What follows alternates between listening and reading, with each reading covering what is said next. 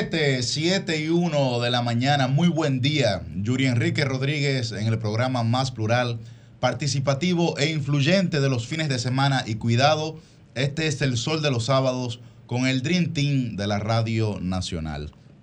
Muy buen día para Milicen Uribe, para Liz Mieses, buen día para don Cristian Cabrera, buen día para Sucia Aquino Agotró, Selvis Vargas y don Francisco Guillén Blandino. Muy buen día para todos ustedes que madrugan junto con nosotros cada sábado. Hoy es, hoy es sábado 9 de septiembre. Recuerden que pueden sintonizarnos a través de nuestras diversas frecuencias, la 106.5 FM para Higüey eh, y el Gran Santo Domingo, la 92.1 FM para todo el Cibao, la 94.7 FM para el sur y el este y la 88.5 FM para Samaná. Además, recordar que estamos a través de las diversas plataformas de RCC Media, a través de solfm.com. También pueden vernos en el canal de YouTube de RCC, donde transmitimos en vivo, y a través de Telefuturo, canal 23. Bueno, como ya señalaba, hoy es, sábado 9 de septiembre, el año avanza eh, y no se detiene por absolutamente nada ni nadie. Esta semana eh, varias, varios temas importantes. Yo creo que el tema más viral ha sido el y rafe, digamos, eh, que estuvo fuera, pues fuera de peso, ¿no? Porque el señor eh, Cueto, Andrés Cueto, recibió respuesta del expresidente de la República, Danilo Medina, específicamente con el tema de los apagones. Señor Cueto señala y que se ha vuelto un personaje, digamos, de la cultura popular en la República Dominicana por sus expresiones, sobre todo eh, al ser cuestionado de que si permanecen o no los apagones. la primera vez que fue cuestionado, que no fue la vez de esta semana, pues eh, tuvo una respuesta similar a la que tuvo esta semana, eh, diciendo que los apagones ya no existían, que eso era realmente un vestigio del pasado, una remembranza eh, solamente eh, categorizada o caracterizada más bien por los gobiernos del Partido de la Liberación Dominicana. A eso, a eso, respondió, digamos, nueva vez esta semana a una pregunta de la prensa ante el asedio, porque es un asedio que tienen los apagones, ante el asedio que, que tienen los apagones, ante, digamos, el acoso el acoso que tienen los apagones a los ciudadanos dominicanos. Ante eso, el señor Cueto, que resalto, se ha vuelto un personaje popular de la, de la cultura dominicana, señaló que eh, en nueva ocasión, que era el PLD, el que, los apagones no existían, que eso era antes cuando el PLD. Y el expresidente de la República, en una visita que tuvo en la provincia Peravia, eh, en Baní, se refirió al tema y le hizo la pregunta sencilla, para nada retórica ni capciosa. Yo creo que muy directa. Le dijo, ¿qué apagones del diablo usted me está hablando a mí? Si yo dejé aquí dos plantas prendidas en campaná como una chichigua eh, y la gente tenía luz 24/7. Yo creo que ese tema de la luz, eh, hablando con mucha seriedad, es un tema que el gobierno no ha entendido la importancia que tiene en la sociedad dominicana. Porque cuando usted viene de una conducta, cuando usted viene, digamos, de una tradición, cuando usted viene de un patrón conductual en el que a usted no se le iba la luz, y hay indicadores claves con eso, porque hay mucha gente que puede intentar rebatir esta posición creyendo que es una posición política, pero un indicador clave es el aumento de las ventas de inversores y de plantas eléctricas. Es un indicador clave porque es lo que se muestra cotidianamente en la realidad de la gente, en sus casas, en sus negocios. Al momento de usted referirse a eso, ¿por qué? Porque antes no lo tenía. Si ahora lo tiene y hace esa inversión, ¿por qué, ¿por qué se supone que hace esa inversión?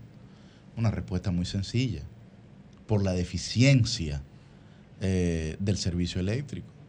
Entonces yo creo que el gobierno dominicano no le está dando la importancia que este tema tiene, porque condiciona el día a día de la gente.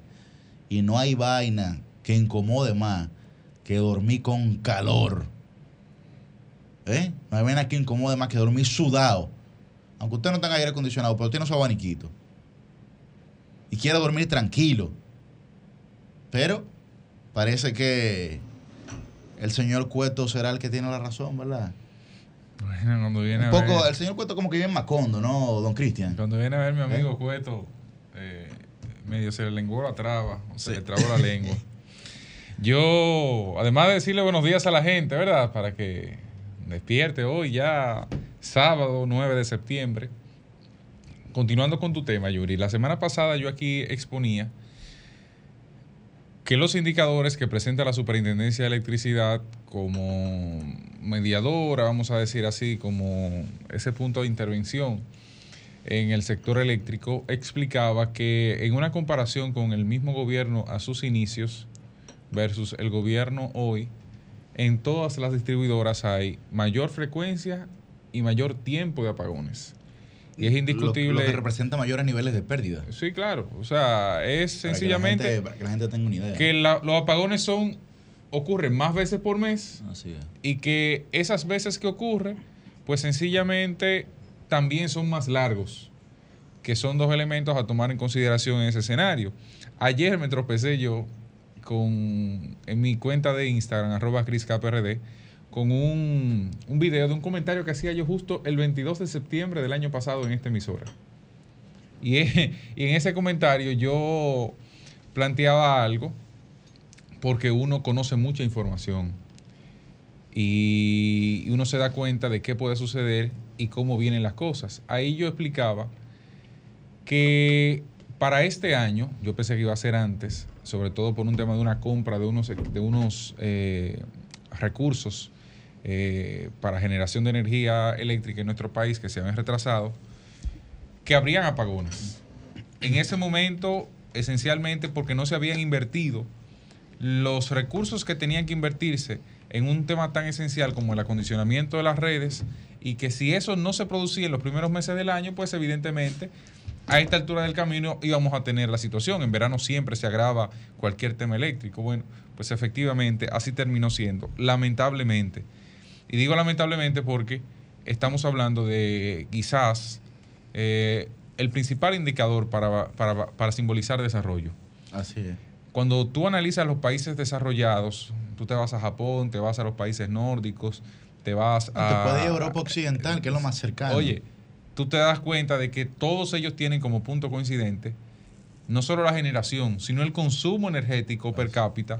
Y ahí tú dices, bueno, pero eh, si República Dominicana está en las condiciones que se plantea hoy, pues nosotros, en vez de ir hacia adelante, hemos retrocedido bastante. Y eso se siente, eso se siente esencialmente en la cantidad de energía que consumimos, en la forma en la que la consumimos y sobre todo en la carencia de esta en los momentos más necesarios. Buenos días, señor Buen día, Cristian. Hola, Yuri. Hola, a todo el pueblo dominicano. De verdad que un gusto y un honor estar siempre aquí en este sábado, un sábado soleado. Pese a que la UNAMED para hoy tiene pronosticado que, sobre todo en la costa norte del país, vamos a estar experimentando efectos indirectos del huracán Lee, que ha bajado la categoría de 5 a 3, pero que de igual manera se está moviendo con una velocidad muy significativa por el Atlántico.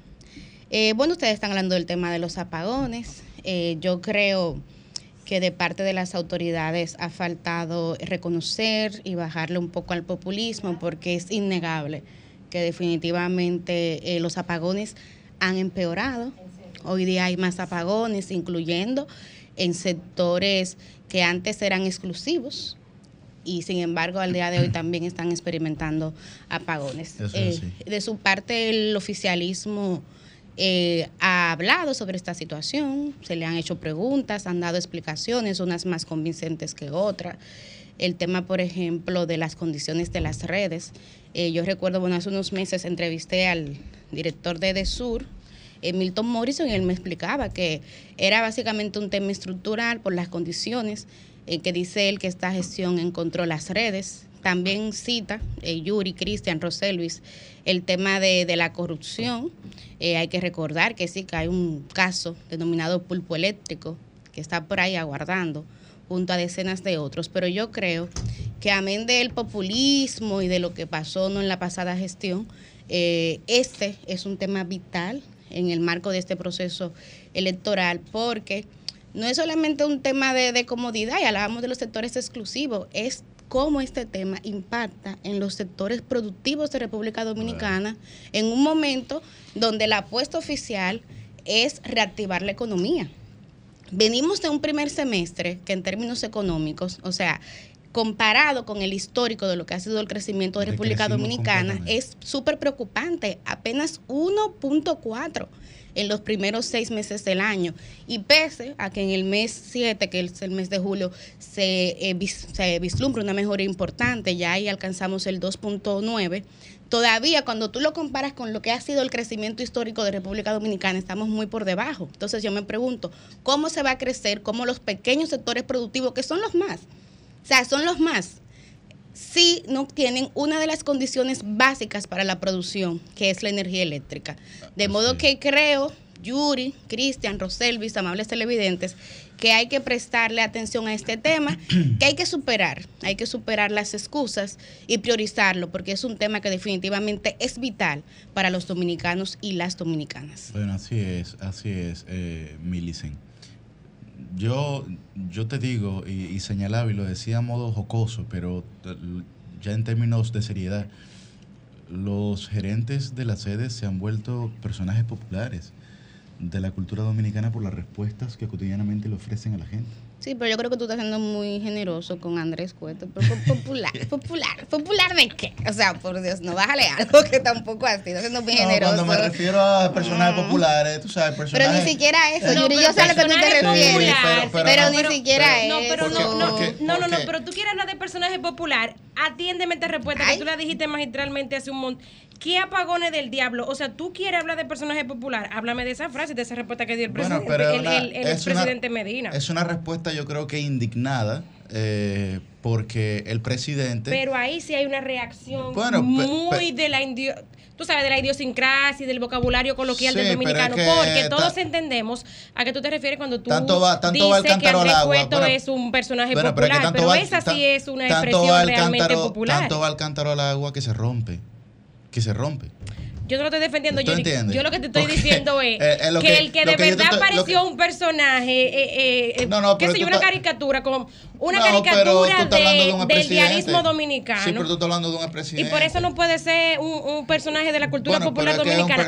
¿Qué apagones del diablo? Pero por eso fue que se hizo tendencia, por eso que estamos hablando de eso aquí hoy. de la cultura popular dominicana. De hecho, si el presidente no le hubiese respondido así a esa reportera, ese tema de los apagones quizá no tome esa relevancia que tomó, que la tomó, a mente de lo que la gente está viviendo, la tomó por la respuesta tan pintoresca. No, pero el tema de los pagones es relevante antes de que Danilo Esta semana entera. Estoy hablando de relevancia, Cristian. Tú sabes lo que la proximidad, ese tipo de pertenencia, que le da más relevancia a la noticia. Ahora, respuesta pintoresca propia de un personaje popular de la cultura dominicana es de qué apagones del diablo tú me estás hablando. Eso sí, eso sí pertenece a una a un vocabulario de un personaje pintoresco de la cultura dominicana. Bueno, pero, pero quien da una respuesta cotidiana, sin importar que haya alarma o no haya alarma de ese tipo, por ejemplo, es Hipólito, ¿tú entiendes? Cotidiana, y cotidiana. y también es un personaje. bien. Total. Bien, cotidiana. Y es un expresidente. Eh, y es un expresidente de la República, así es. Total. Ahora, ahora cuando, cuando el presidente Danilo Pero ya quisiera, ojalá y Andrés Cueto, eh, eh, Andrés, perdón, yo no voy a decir a Yuri, porque eso te da notoriedad nacional, si eres un personaje de la cultura popular dominicana. Oye, estamos hablando de ti aquí, un, un, un dirigente, un funcionario, un funcionario regional de una institución que da servicio regional. Andrés. Eh, eh, sigamos, señores. Andrés Cueto, para el que nos escucha en Palo Verde, en Montecristi, y el que nos escucha en Guancho, en Barahona. En Barahona no saben, en Montecristi El que nos escucha en Pedernal, en Barahona. Andrés Cueto, para que sepan, es el, es el, administrador de Erenorte. A decir de Yuri, un personaje de la cultura popular dominicana. Váyanlo conociendo ahí. Mira, hay famas que yo no me quisiera eh, ganar. No me gustaría ser tristemente popular por expresiones como esa que niegan lo, innegable. Ahora bien, yo estoy de acuerdo con Roselvis, Yuri.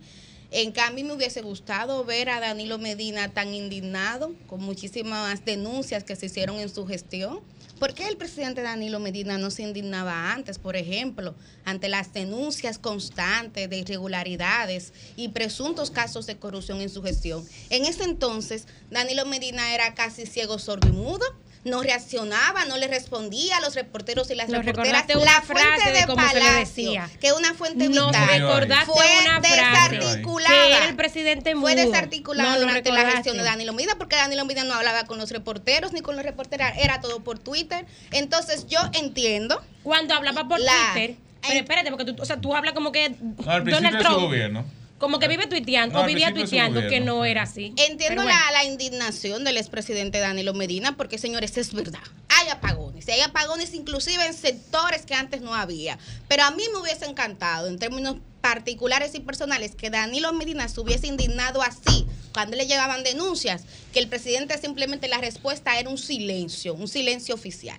Debió indignarse antes el expresidente. No, no, pero, Tú sabes, doctor, la denuncia de irregularidades. Tiene problemas de memoria. No, no, no, no, pero esa es la importancia de acudir al pasado como excusa argumentativa ante la realidad rampante que se impone en el criterio dominicano. Excusa argumentativa, no, pero lo, que pasa es que en periodismo, en periodismo, yo me siento aquí como una no, ciudadana no como una periodista. No, déjame hablar. O sea, ahora no queremos referencia Mira, Yuri, no es excusa argumentativa. Pero, pero Yuri, pero, déjame decirte, no es excusa argumentativa. Lo que pasa es que en ah. periodismo existe algo que se llama contexto y existe algo que se llama background. Y tú no puedes informarle a la gente de manera correcta pues si tú no si tú no enmarcas y si tú haces los hechos. Y por supuesto que para tú explicar el presente y proyectar el futuro, tú tienes que explicar el pasado. y es lo que estoy haciendo. Señores, pero que conste que aquí nadie está defendiendo la deficiencia de las lo que, lo que, pasa, lo que pasa es que se está buscando desmeritar. Aquí nadie está defendiendo la deficiencia de las redes. Yo reconocí Ah, pero entonces no se puede. Pero señala aquí, Cristian, no se puede buscar ¿quién está defendiendo la, deficiencia de la, la extraordinaria deficiencia. Lo que pasa es que Andrés Cueto hizo una acusación directa. Te dije que es estrictamente popular. O sea, yo, él, hizo, él, hizo, una acusación directa y el presidente le respondió directamente. No, pero no.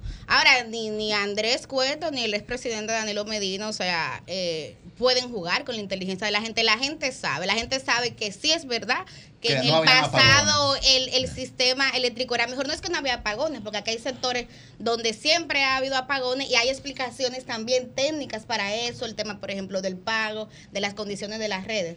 Pero sí hay una deficiencia. Había una mejor condición del. Claro, eso es innegable, señores, al pan pan y al vino al vino. Y al pan pan al vino. Pero lo que yo estoy diciendo es que me hubiese encantado que el presidente se hubiese indignado así. Apagones, ah, apagones. Apagones, apagones, lo que se llama apagones, no era que no existían. Claro, pero, por supuesto por ejemplo, ahí Danilo dijo que había un año entero sin, sin un apagón. Eso no es verdad. O sea, ahí, ahí como que se, le fue un poquito el petillo, pero pero en sentido práctico es innegable que la condición de, distribución de energía eléctrica en el país era mucho mejor. No, oye, a mí no me gusta comparar ni siquiera. Cristian señala el tema de la pandemia. Pero a mí no me gusta. A, su casa. a mí no me gusta. Nadie se quejó de que le faltaba luz. A mí no, me gusta comparar ni siquiera. Por eso, por eso hice el ejercicio de, una mayor demanda. del gobierno actual versus el gobierno actual. A principios de este gobierno, hasta 2021, el problema de los apagones no era no era latente. Hasta 2023, bueno, pues entonces ahí se hubo una regresión en todo el sentido de la palabra en el sistema energético dominicano. Yo, yo creo que, es importante la, respuesta que le dio esta semana el ministro de Energía y Minas a, Diario Libre. Creo que es bastante responsable eh, asumir no la, lo, que hay que mejorar en, cada área. Eh, Diario Libre, por ejemplo... Así le veo la cueto. Diario Libre se señala hoy que... Eh, que bueno, que están trabajando en los ajustes para invertir en las áreas afectadas, literalmente, señala el periódico. Detalló que el gobierno se encuentra en un proceso de transferencia económica a las empresas distribuidoras de electricidad, las EDES, para que adecúen las redes de distribución y evitar que se sigan produciendo apagones eh, en el país. Yo creo que eso es importante.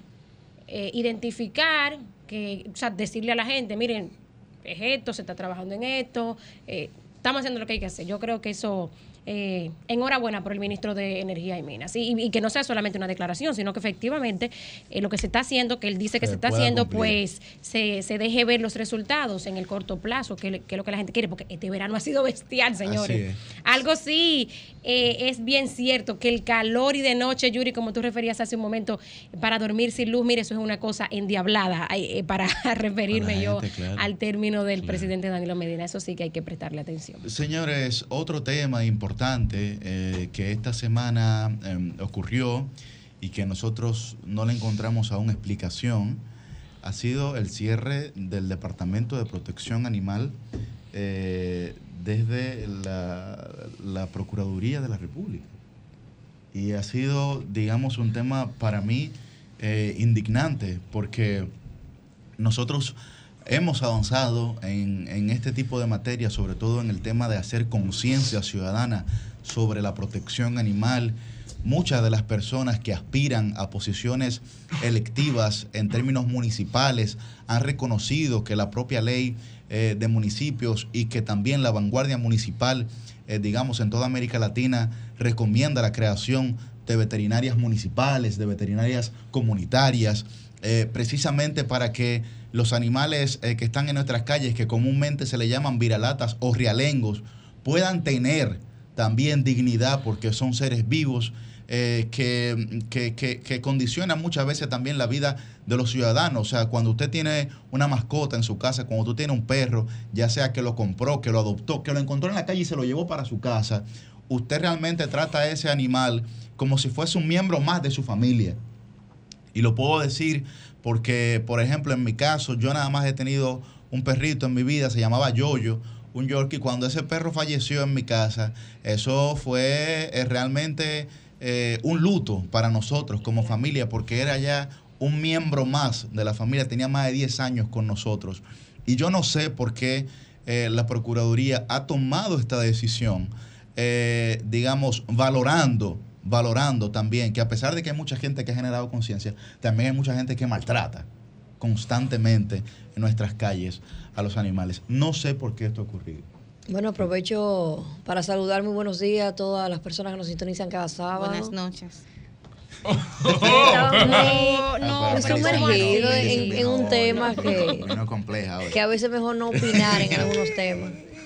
Mira, definitivamente. Tú no quieres hablar de apagones y Andrés Cueto y Danilo Medina. Yo estoy hablando ahora mismo del tema de la Procuraduría, eh, que es un tema inaceptable. Estoy totalmente de acuerdo contigo, Yuri. Eh, precisamente mi comentario del día de hoy es con referencia a eso. La verdad es que yo no entiendo cómo en el año 2023 se ven este tipo de medidas, que es una medida que lamentablemente para la Procuraduría nosotros los ciudadanos no podemos aceptar. Tú sabes que que la, Federación Dominicana por los Derechos de los Animales, que fue la que denunció eh, que el Ministerio Público, eh, digamos, incumple con la ley 248-12 de protección animal y tenencia responsable a nivel penal. Una, una, una eh, ley, perdón que te interrumpa, que tiene ya alrededor de 10 años que se Sí, sí, correcto, desde, desde, el 12, tiene, cumpliría, actualmente hay una, 11 años. Actualmente hay una solicitud de modificación depositada por el diputado Omar Fernández. Por Omar, así, así mismo, es que también Omar hay que ser sensato, se ha referido a este tema y ha dicho, ha cuestionado, digamos, eh, por, qué esto, por esto ha ocurrido. Pero es una lástima que esto ocurra en nuestro país. Ojalá haya una respuesta eh, eh, sincera por parte, coherente y sincera por parte del Ministerio Público cuando ya en otros países de América Latina se está hablando no solamente de los derechos de los animales, sino de los derechos de la naturaleza inclusive, ¿no? nosotros como país también tropical, turístico, deberíamos estar abordando ese tipo de temas, pero lamentablemente no nos dedicamos a las cosas que son eh, fundamentales para el desarrollo de nuestra sociedad. Hablando de, cosas fundamentales, coordinador, si, si me permite, eh, veo ahora eh, que es otro tema que también, aunque nosotros estamos bien distantes de la frontera, la gente que está en Dajabón lo, lo está sintiendo y es el, el, cierre de la frontera que ha tenido que hacer el gobierno para presionar la locura con la que ha persistido no se acaba de identificar, yo particularmente en todo lo que he, estado indagando, no se acaba de identificar si finalmente es o no es el canal que están haciendo del lado de Haití en el río Masacre para canalizar agua del río, si es algo del gobierno, que el primer ministro Ariel Henry había dicho que no, eh, que, eran, eh, que era una obra particular porque incluso no se veían equipos especializados, sino gente haciéndolo a mano. pero bueno, el, el, el, ex canciller Claude Joseph en el 2021, que fue, digamos, un punto álgido de esta discusión, dijo que haber mandado a paralizar es la, construcción de ese canal era un despropósito y que buscaba borrar el legado del fenecido presidente Juvenel Mois porque era él quien había mandado a hacer ese, ese canal. Sin embargo, ahora, esta semana, vemos que el primer ministro Ariel Henry dice que no, que eso no es responsabilidad del, del gobierno. Olmedo Cava, el, el director del INDRI, que me parece una voz autorizada, eh, le hizo un llamado precisamente a las autoridades de Haití esta semana para que, para que desistan de continuar con los trabajos de de esa excavación para eh, empalmar el, el riego del, río Masacre. Hay una serie de convenios y de protocolos internacionales que, se están violando, ya lo señalaba esta semana el ministro de Relaciones Exteriores, eh, para la pacífica convivencia de dos países que comparten una frontera y que parte de esa frontera precisamente eh, geográfica y delimitada es el río Masacre. Esto, según los expertos, representaría una afectación para los agricultores de ambos lados que se empieza a sacar agua de, ese río. Y pena que una de las acciones que haya que tenido que tomar el, gobierno dominicano haya sido cerrar la, frontera, ¿verdad? Para presionar. Eso en conjunto, y ya lo aclaraba el presidente, con eh, conseguir la detención de las personas que faltaban, de los miembros que faltaban de la banda, pues que cobró la vida de cuatro personas a inicio de, de esta semana, que enhorabuena que la policía actuó bastante rápido y los, y los organismos de, seguridad de, la frontera también. Pena que, dos de los miembros de esa banda terminaron muertos, señores, que lo bueno hubiese sido que cumplieran pena, eh, pero habrá que ver cómo se habrá dado ese encuentro entre los militares y esa gente de la frontera. Pero ojalá que Haití quien sea finalmente, si es el sector privado, si es el gobierno, pues entren en conciencia, porque este tema del masacre pudiera terminar eh, en otra cosa. Bueno, buenos Señores, buenos días, Francisco, Francisco Guillén y a Susi Aquino Gotro, porque se le olvida saludar a la gente. buenos días a todos, buenos días a nuestro equipo técnico y a nuestros compañeros en cabina. Ah, no, pero si va a llorar, avisa. sobreviviendo, sobreviviendo a un proceso gripal que casi, que casi, me, que casi me deja con los pies para adelante esta semana. gracias a Dios. estamos para acá eh, cumpliendo con nuestro sagrado deber semanal de estar con ustedes cada sábado habla así. ¿El qué? por Dios, tú eres más seria de ahí, deja eso. Te cansa. Ahora, yo, yo, siento que pasé... Yo que vine en paso hoy. Siento que pasé la, la, semana con Francisco, porque a veces estoy transitando y veo Francisco Guillén, diputado, y yo, el No, además que nos vimos a principios de semana también. Sí, también, Tuvimos un compartir muy interesante. La verdad es que eh, te he visto más de lo usual esta semana y eso me encanta. Ay, ay, ay. Claro, embajadora del pueblo, una persona que yo quiero y que ya está en mi reino. Yo espero llegar al de ella pronto. Ay. Eso es difícil, compañero. Yo saqué a Yuri y te entregué Eso es por los outfits verdes que tú te pones, Milis. En esos outfits verdes que tú te pones, los tienes enloquecidos. Verde fuerza del Yo creo que eso meritaba una, una fanfarria de. Una fanfarria ahí, muchachón, una fanfarria. Entrada y salida del reino. Yuri, la verdad es que esto está inaceptable. Que dice el coordinador que no, que no la pongan la fanfarria. Yuri, yo lo lamento. Yo pensé que podíamos estar los dos, pero parece que los tickets son contados. Sí, sí, Están más difíciles que lo de Juan Luis Guerra estar ahí en, la, en el reino de, de Mili. No, no tiene tickets. Falta mucho para eso. Yo tengo que pedir un extra crédito de aquí a allá, mija. Bueno, Susi, hola, felicidades. Muchísimas gracias, muchísimas gracias. Feliz de estar en este espacio con todos ustedes y pues eh, saludando a toda la gente que se levanta con nosotros, que nos quiere y que nos prefiere, sobreviviendo al viernes en este sábado. ¿Y qué viernes? Eh, y qué viernes, un viernes de estreno, un viernes de estreno con eh, muchos éxitos. Ayer estuvimos en microteatro estrenando nuestra temporada Woman Power, en la cual estuvimos con tres obras que empezaron este 8 de septiembre y continuarán hasta el 8 de octubre. Tres obras de nuestra autoría, escritas las tres en el posparto y es un periodo para parir y parimos un muchacho y tres obras de teatro, las cuales eh, dirigidas por Iván Mejía y todo el mundo. ¿Por qué la dirigió un hombre? Bueno, porque es mi marido. Yo dije que es el que dirige las obras. Fue la víctima del posparto. Tú trabajas en equipo. Exactamente. Y allí junto a Violeta Ramírez, junto a Abel Guzmán, junto Bel Bel es hembra, no Abel. Bel, Guzmán. Exactamente. Eh, junto también a Dalia Castro que nos estuvo acompañando en esas piezas eh, maravillosas, un, un grandioso equipo pues allí y también Natalia Fermín, por supuesto, completaron esa triada de la cual yo espero hablar con el equipo de producción para que alguna de las chicas pueda venir por aquí a hablar de las obras. La mía se llamó, no sé si se puede decir por aquí, perdón, doña Monse, la obra mía se llama La Teta Power. Eh, la, teta Power. La Teta Power es oh. sobre lactancia materna, pero bien divertida. Ahí hablamos de los diferentes estadios de la teta en la vida de la mujer. La, hay otra de, que hacen las chicas que se llama Déjalo y cásate que toda mujer pasa en nuestra vida, es media autobiográfica, de cuando usted tiene mucho tiempo en una relación y la única que no se da cuenta que en esa relación usted no se va a casar es usted. Entonces la psicóloga le aconseja mi hija, de ese hombre que tú te vas a casar, no con ese, sino con otro. Y bueno, pues la otra obra se llama Sugar o Colágeno y es que toda mujer se encuentra en algún momento de su vida en una decisión cuando ya usted está en los está, de qué pretendiente es el que más le conviene, si los viejitos los jóvenes y ahí cada cual que vaya a la audiencia. atención a las oyentes. o, colágeno. o colágeno. bueno Bueno, si supieras que al final de la obra toman una decisión muy interesante y no es ni por sugar ni por colágeno. Ah, bueno. Hay que... Ah, por... No, no, no,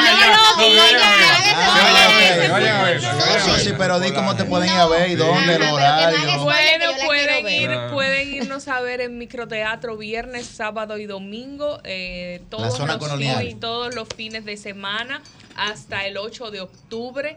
Eh, los horarios son 8, 9 y 10, 8 y 10, 9 y 10. O sea, son tres obras, son a las en punto, a las 10 y a las 35, menos los domingos, que son un poco más temprano, empiezan desde las 7 de la noche. O sea, la gente puede ir hoy para micro, microteatro y mañana domingo también. ¿verdad? Armar su agenda para allá. Exactamente. O terminar el día del domingo a las 7 de la noche allá en el microteatro. El costo para que la gente sepa que es bastante asequible. Exactamente. o sea, que no hay que preocuparse. Y pueden entrar en la página web de Microteatro. Baratísimo, y ahí encuentran las boletas y las pueden comprar con antelación si así desean. O llegar allá y, la compran. Exactamente. Excelente. Yo a Susi la, la, recomiendo mucho en su faceta de actriz. El nombre de ella, de, de versátil, tiene que ver con esa capacidad que ella tiene de desdoblarse. Siempre le, le recuerdo que fui a ver una de sus obras y lloré, o sea, de, de lo, lo, convincente que es su actuación, lo poderosa que es. Y además, eh, Yuri, Roselvis, eh, Guillén, Cristian y Liz, son obras que tienen mensajes, que te ponen a, a reflexionar. Y esa es la riqueza del teatro. Así que, Susi, y nos veremos hoy y mañana. ya nos apuntamos para la Sugar. Y lo bueno es que Ah, sí, podemos ir juntos. Sael casi ah, lloró y, hace doblar a un fuerte como ese no es fácil. Sael casi llora. Yo, acá, tú que estás hablando de procuraduría, hablando de todo un poco. Cuidado. ¿Qué es esto de que de, de la resolución del manual, de que si tú si tú eres mujer y te entiende hombre, a ti que hablaste como hombre al momento de poner una denuncia, al momento de arrestar. ¿Cómo es esto? Explícame tú que eres abogado y Guillén, no sé, ¿dónde están los abogados de aquí que me expliquen eso? ¿Sabe que ayer, antes de darle paso a Frank, Ah, él, me, rebotó esa, él me rebotó esa vaina. A mí está bien, no, hay problema. Yo no tengo problema. El otro candidato lo no, no hay problema. Yo le pregunto a ellos, pues son los abogados. Él me dijo a mí. Lo que pasa es que como, ahora, como ahora él lo sacaron del reino de Millicent para entrar a Francisco, él dirá, vamos a tirar la De que se la juegue. Bueno, pero a mí me sorprendería porque atrapa y atrapa la pelota caliente. Yuri acaba de hacer un pronunciamiento muy correcto eh, a favor de cómo el Estado Dominicano tiene que garantizar los derechos de los animales. y hablaba también de los derechos del medio ambiente. Entonces, ¿cómo no vamos a reconocer, Susi Aquino Gotro, me pregunto yo, los derechos de las personas humanas que tienen otra identidad sexual. Lo primero, lo primero, es que, hay que cambiar la constitución. no, es un derecho, es un derecho que vaya a poner la denuncia. Y tienen derechos. Pero, un derecho que vaya a poner la, constitución para eso. Hay, que, hay un derecho que vaya a poner la denuncia, que se le reciba, que se le dé buen trato, venga por aquí, esto, ok, este es el procedimiento, ok, vamos a arrestar, cuál es su... Hay una violación a la ley, ok, vamos a investigar, vamos a arrestar, vamos a hacer lo demás. Pero que a ti te llamen por lo que tú no eres, son un derecho por lo que tú dices que yo no soy, pero que otra No, no, no, por lo que tú es que biológicamente comprobable. que es. No, es que no es que sienta que es, porque, ah, bueno, si yo me siento millonario y siento que me estafó Yuri por cosas, no es, no, eso no es. Entonces, y cuando, y si él, y si él en vez de víctima es victimario y se siente mujer, ¿lo van a meter a la cárcel a las mujeres? Mira, eh, definitivamente es un tema que tiene muchos retos, pero si los, si hay muchas aristas desde el cual lo, lo podemos analizar. Eh, me encanta, por ejemplo, la, arista constitucional de quienes dicen, bueno, pero es que hay que modificar la constitución. Pero eh, la constitución es un texto integral y transversal y hay muchísimos derechos que la constitución reconoce que creo sirven de marco jurídico para esta decisión que correctamente tomó la procuradora mm, Miriam Germán Brito. Eh, el derecho a la dignidad de las personas. No se, el, no, se viola el, derecho a la libre personalidad de las se personas. Está violando. Ellos pueden entender, es que nadie le está respetando que se entiendan como sea. Lo que se está diciendo ahí es que yo tengo que entenderte como lo que tú crees que tú eres, aunque tú no lo seas. Eso es diferente el Estado eh, dominicano en un acceso a justicia que es clave desde el punto de vista de, los derechos, creo que tiene muchísimos retos y muchísimas oportunidades de mejora. Y para mí, desde el punto de vista de mi ejercicio periodístico, uno tiene que ver, eh, Cristian, con comenzar a visibilizar todos los crímenes, toda la, negación que hay en el acceso a justicia a esa comunidad. Y yo creo que el tema de identificación y de visibilidad es uno de esos, es uno de esos elementos por los cuales el Estado dominicano puede comenzar a trabajar. Lo, que pasa es que eso se, se pone inclusive hasta sujeto a conveniencia particular. Es como tú decías. O sea, no, yo no soy victimario, yo ahora voy a, yo, yo soy la víctima. O sea, no sé si me, doy a entender. Cristian Cabrera. No puede ser que, que, que la procuradora, y perdóname que yo estoy muy de acuerdo con la procuradora, para mí ha sido una de las mejores procuradoras, o la mejor. La mejor, digamos. O la mejor que ha tenido la República Dominicana. Sin embargo, la siento que se está contradiciendo de su título como abogada ella tiene que entender que lo primero es que aquí hay una constitución clara, que sí, esa interpretación en muchos sentidos. Estoy de acuerdo contigo, Milicen. Ahora bien, yo particularmente no estoy de acuerdo con esa posición que ella tomó, porque ¿cómo va a ser que si usted nació de una forma, tú entiendes que eres de otra? Yo te lo respeto eso.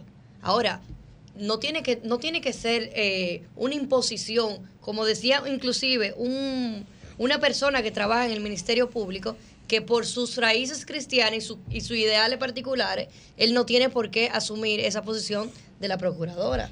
¿Y ahí qué pasa? Perdón, Liz, Liz hay, hay, una situación ahí. Y, y, voy a arrancar por lo último que dijiste. Le está imponiendo la, al que sí se la siente. Posición, es que no se le está imponiendo nada. No, perdón, perdón. Porque no es. La pero puede sentir, pero no es. Cristian, que no es su lógica. Es la biología y la ciencia. No es su lógica, es su lógica. Aquí no hay ni una falta de respeto. Estoy haciendo un esfuerzo sobrehumano por hablar, si me lo permiten. Ok. Voy a empezar por lo último que mencionaste la posición cristiana, la posición ideológica o el criterio personal de un servidor público importa poco para el trabajo que tiene que hacer una institución pública. Marcando lo que dice la Constitución. Perdón, si no vaya hacia el sector privado. si usted es profesor católico de una escuela pública y algún día en la República eh. Dominicana se entiende que la educación debe ser laica, usted pero él está... eso, es real porque ahí lo que prima es el Estado. Correcto. Ahí lo que prima es el Estado. Pero él está haciendo algo ilegal. Creencias. No, no, no, no, perdóname. Yo estoy hablando en términos generales. En términos generales, la posición de un juez la posición personal de un juez, de un fiscal, de un profesor eh, universitario, de un ah, eh, maestro de, escuela pública, no puede sobreponerse a su condición de servidor público que tiene que ofrecerle un servicio por igual a todo el mundo. Porque si mañana yo me caso con una musulmana que tiene un hijo que es musulmán y lo traigo a estudiar aquí, yo no lo puedo obligar a que sea católico porque hay una Biblia en la bandera nacional. No, no, no, que nadie está Él tiene que eso. respetar el catolicismo impregnado y el cristianismo en República Dominicana. Ahora, a él no le pueden negar servicios públicos. No, no, no es que nadie está diciendo Bien. eso. Estoy con esa última parte de lo Sí. que plantea No, lo que Liz. pasa es que el artículo A todo el mundo hay que tratarlo porque con no un criterio lado, de dignidad, de igualdad, universali- de universalidad. Que lo dice la Ahora. Sí, con respecto a lo que plantea la magistrada Miriam Germán, yo estoy plenamente consciente de que la magistrada, que es una persona que no llegó al servicio público ahora a improvisar, No, como muchos de los que están, ¿eh? tiene la vida entera La brindando servicio en el Poder Judicial y ahora en el Ministerio Público, ella está buscando viendo situaciones que se dan en la cotidianidad, sobre todo en la Fiscalía de las provincias, más que aquí, ¿eh? tenemos que salirnos de la burbuja del Distrito Nacional y del casco urbano. Ella está buscando simplemente que se trate con respeto a una serie de ciudadanos y ciudadanas que constantemente se ven afectados en el primer y más básico derecho que tienen cuando intentan acceder a la justicia, que es lograr poner una denuncia. Y ese problema empieza en los destacamentos y se sigue en las fiscalías. Estamos Y totalmente ella, de está, bien con y ella eso. está buscando simplemente un trato respetuoso. Pero es que eso no es, eso no, no, eso no- solamente. eso no es el tema aquí. No solamente, señores, tienen que abrir la mente. Estamos en un Tienen mundo mente. Pero es interconectado. que no es que abran la mente, Salir su Guillén, Guillén. su Escúcheme. Es que lo No que se está planteando ahí solamente- no tiene nada que ver con lo que se está diciendo aquí. No solamente, señores, con ciudadanos dominicanos. Sí. Hay ciudadanos de otros países que vienen aquí Sí. que por sus propias condiciones se ven vulnerados en sus derechos, se ven discriminados, se ven violentados, se ven ultrajados, les roban, los maltratan y los golpean, Sí. a veces hasta los matan. Perfecto, Y no sí. pueden acceder a una justicia que para ellos es la justicia que funcionaría. Porque no los están identificando como lo que son. Con- ¿y qué nadie son? está mandando. Hombres y mujeres. Nadie. punto. Ah, bueno. es, que está ese- bien. es, que ese- es que el tema no es que lo identifiquen como lo que ellos se creen. Está bien. Es que son una de dos cosas. Para Lo- lo- ti, pero no, para, ellos para son mí otra no. cosa, Vamos a hacer una prueba de. ADN a ver Para- qué para sale. ti, pero- Vamos a hacer una prueba de ADN a ver qué sale. Es que no Vamos a hacer una prueba no de ADN a ver qué sale. las- Es que son una de dos cosas. Pero Sí. ¿por qué Una tú tienes perdón, que imponerle una Perdón, no es imponerle persona, nada. Cristian, No es Dios? imponerle nada. Es lo que son. S-O-N, tres letras. Si son deciden conjugación ser- del verbo cero Si estar. deciden ser otra cosa, Vamos hay que respetárselo aquí, siempre y cuando no aquí. atente contra Vamos a ver, vamos- persona. Criterios hegelianos vámonos- de la dialéctica hombre-mujer. vámonos- Está circunscrito a eso. Vámonos a lo que, a lo que dice, a lo que plantea. a lo que Perdón, que plantea Susi va a decir algo, Cristian. Susi va a decir algo. Pero está bien, antes- solamente Deja que Susi. Pero- que no, pero espérate, porque déjame, decir que- solo lo que Pero Susi no ha plantea. participado. Está bien, pero déjame plantearlo, para que, que déjame concluir con lo- para no que es un planteamiento mío. Yo voy a leer lo que dice la Déjalo que resolución. concluya, que él Dice se aquí. pone agitado con esos Dice temas. aquí, claro, porque no somos locos. Dice aquí, respecto a la identidad de orientación de género, todo personal que atienda a una víctima de la comunidad LGTBIQ debe dirigirse a su persona de acuerdo al género que exprese. Siempre se debe guardar discreción sobre los datos revelados. Adelante, eso es lo que plantea la resolución. Todo lo leímos, o sea, dime. Dale, adelante. El Susi. problema es que No, leímos, esa que nosotros hablamos con una discreción audiencia, y no para ese nosotros. trato no se está dando. Y por eso, como bien señala Francisco, la magistrada Miriam Germán acaba de emitir lo que acaba de emitir. ¿Y qué pasa? Que hay una relación que se está eh, expresando de cierta manera entre las autoridades y estos ciudadanos que están siendo ultrajados y hay una relación que se está mal dando entre estos ciudadanos ultrajados y las personas que los ultrajan. ¿Qué pasa? Que si no somos capaces de entender que estos eh, ciudadanos o estos extranjeros o estos afectados que son maltratados no tienen una mecánica ni una dinámica de vida hombre-mujer como usted tradicionalmente lo entiende, no va a poder tomarle una denuncia normal, no va a poder comprender su caso. Tiene que entender las intríngulis de la menéutica de cómo ellos interactúan entre sí. Y eso tiene que empezar por comprender el trato que hay, el tratamiento que se le da entre ellos, llamarlo como ellos entienden que debe de llamársele, como ellos se perciben a sí mismos, como ellos se comportan en su día a día, como ellos interactúan con el prójimo en su día a día. Entonces, por ahí empieza la cosa, porque ahí es así es que ellos operan, así es que ellos trabajan, así es que ellos se comportan, así es que ellos viven. Y eso no quiere decir que porque vivan diferente estén haciéndole daño a nadie, sino todo lo contrario, que hayan encontrado algún abusador que porque ellos sean diferentes lo ultraje. Ya esos son otros 500. Entonces, la justicia tiene que garantizarle que ellos puedan ir a un lugar donde cuando sean ofendidos cuando sean golpeados, cuando sean maltratados, los acojan y los protejan. Y ese es el espíritu en el que yo entiendo que ha actuado la, la Procuraduría General de la República. Que cuando usted vaya a poner una denuncia, señores, pero aquí los hombres que van a poner una denuncia por maltrato se burlan de ellos en los destacamentos. Imagínese una persona de orientación sexual diferente que vaya a decir que alguien lo golpeó en una relación sexual homosexual. Imagínese lo que le dije, ah, no, eso es por estar de esto, eso es por estar de lo otro. Vaya si busque una mujer para que esto y esto y lo otro. Que ahí se eh, hace esas son cosas que pasan. El planteamiento, que, el planteamiento que no se está haciendo, Cristian, es el que ustedes están planteando de que hay un cambio de género. No, no, no. En una relación homosexual de dos hombres. Es una cosa es no recibirte la denuncia, otra cosa es que te traten como lo que tú crees que eres. Yo no estoy diciendo en ningún momento que... no se le reciba una denuncia sobre lo que Susi plantea, por ejemplo. Ahí no están hablando de cambio de género, Cristian. Ahí no están hablando de cambio de género. Tú lo leíste. Tienen que, que recibírsela, pero tienen Lo que, no tienen que recibírsela es la condición de que tú, si un hombre y yo nos vamos a la trompa en una discoteca, un hombre transexual que se cree una vaina que no es. Que se cree una mujer. Que se cree una vaina que no es. Que siente que es. Que no es. Pero siente pero que, que no lo es. Lo puede sentir, pero no lo es. Siente que entonces, lo nos vamos a la trompa. Ahorita quiere meterme a mí preso por violencia de género cuando está el proceso ahí. Ah, coño, ¿y entonces? ¿De qué que estamos hablando? en ese sentido? Yo creo que no es de eso que se trata, porque ahí no habla de cambio de género. Pero, de lo que ahí se habla. De lo que, de lo que, cada quien se entiende. Es que, es que yo no estoy de acuerdo, yo no estoy en desacuerdo con que se protejan los datos de la persona con que se reciba la persona, con que se atiende y se priorice, oigan, incluso con que se priorice cuando hay un riesgo de vida. Pero de ahí a eso, de ahí a entender que una cosa es lo que no es, yo creo que estamos saltándonos un paso de, de, miren, de cualquier ejercicio científico, biológico, de cualquier índole. Si nos circunscribimos al texto y le sacamos la, la paranoia y los delirios que tienen muchos sectores conservadores y ultraconservadores. No, eso no tiene nada que ver con ultraconservadorismo bueno, pero yo no puedo hablar claro eso no tiene nada que ver no, con yo, no puedo hablar, yo estoy hablando, Cristian, yo te escuché. Adelante, Emily, Y no estoy hablando para ti, estoy hablando para la audiencia.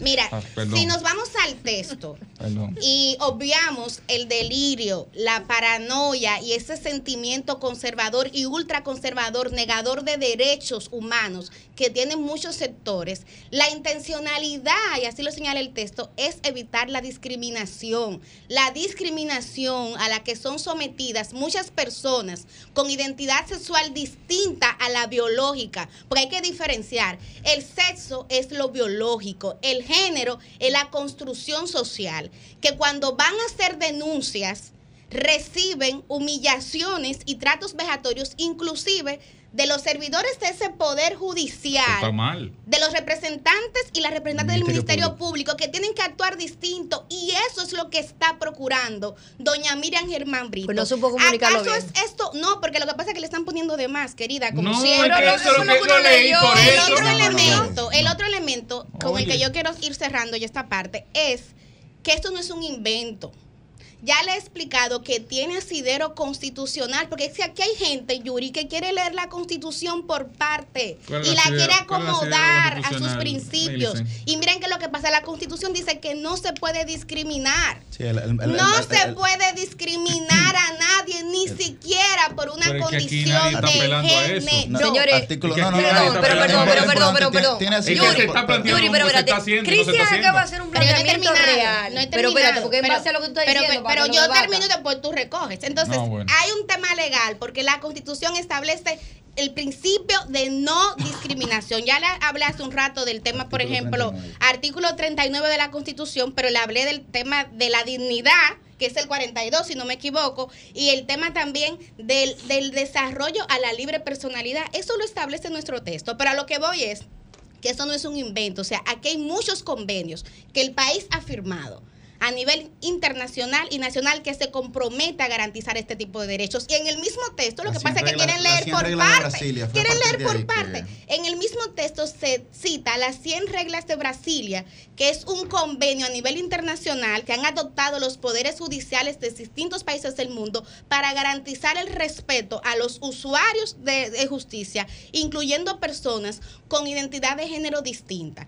Entonces, yo cierro este comentario diciendo que lo que pasa es que aquí hay gente con muchísima doble moral, con mucha hipocresía, porque ¿cómo usted me va a decir a mí que usted es sensible al derecho que tienen los animales o al derecho al medio ambiente y usted no es sensible al derecho humano de personas simplemente porque ellos se sienten ser una cosa distinta a la que usted cree que es. Eh, de verdad que, creo que hay que revisar es que, lo que está diciendo no tiene nada que ver con lo que estamos hablando nosotros. ¿Quién está prohibiendo a alguien que vaya a hacer una denuncia o que se le persiga Lo que tú estás diciendo no tiene nada que ver con lo que estamos diciendo nosotros. no, no, no, es que, es que están planteando una cosa que no tiene nada que ver con lo otro.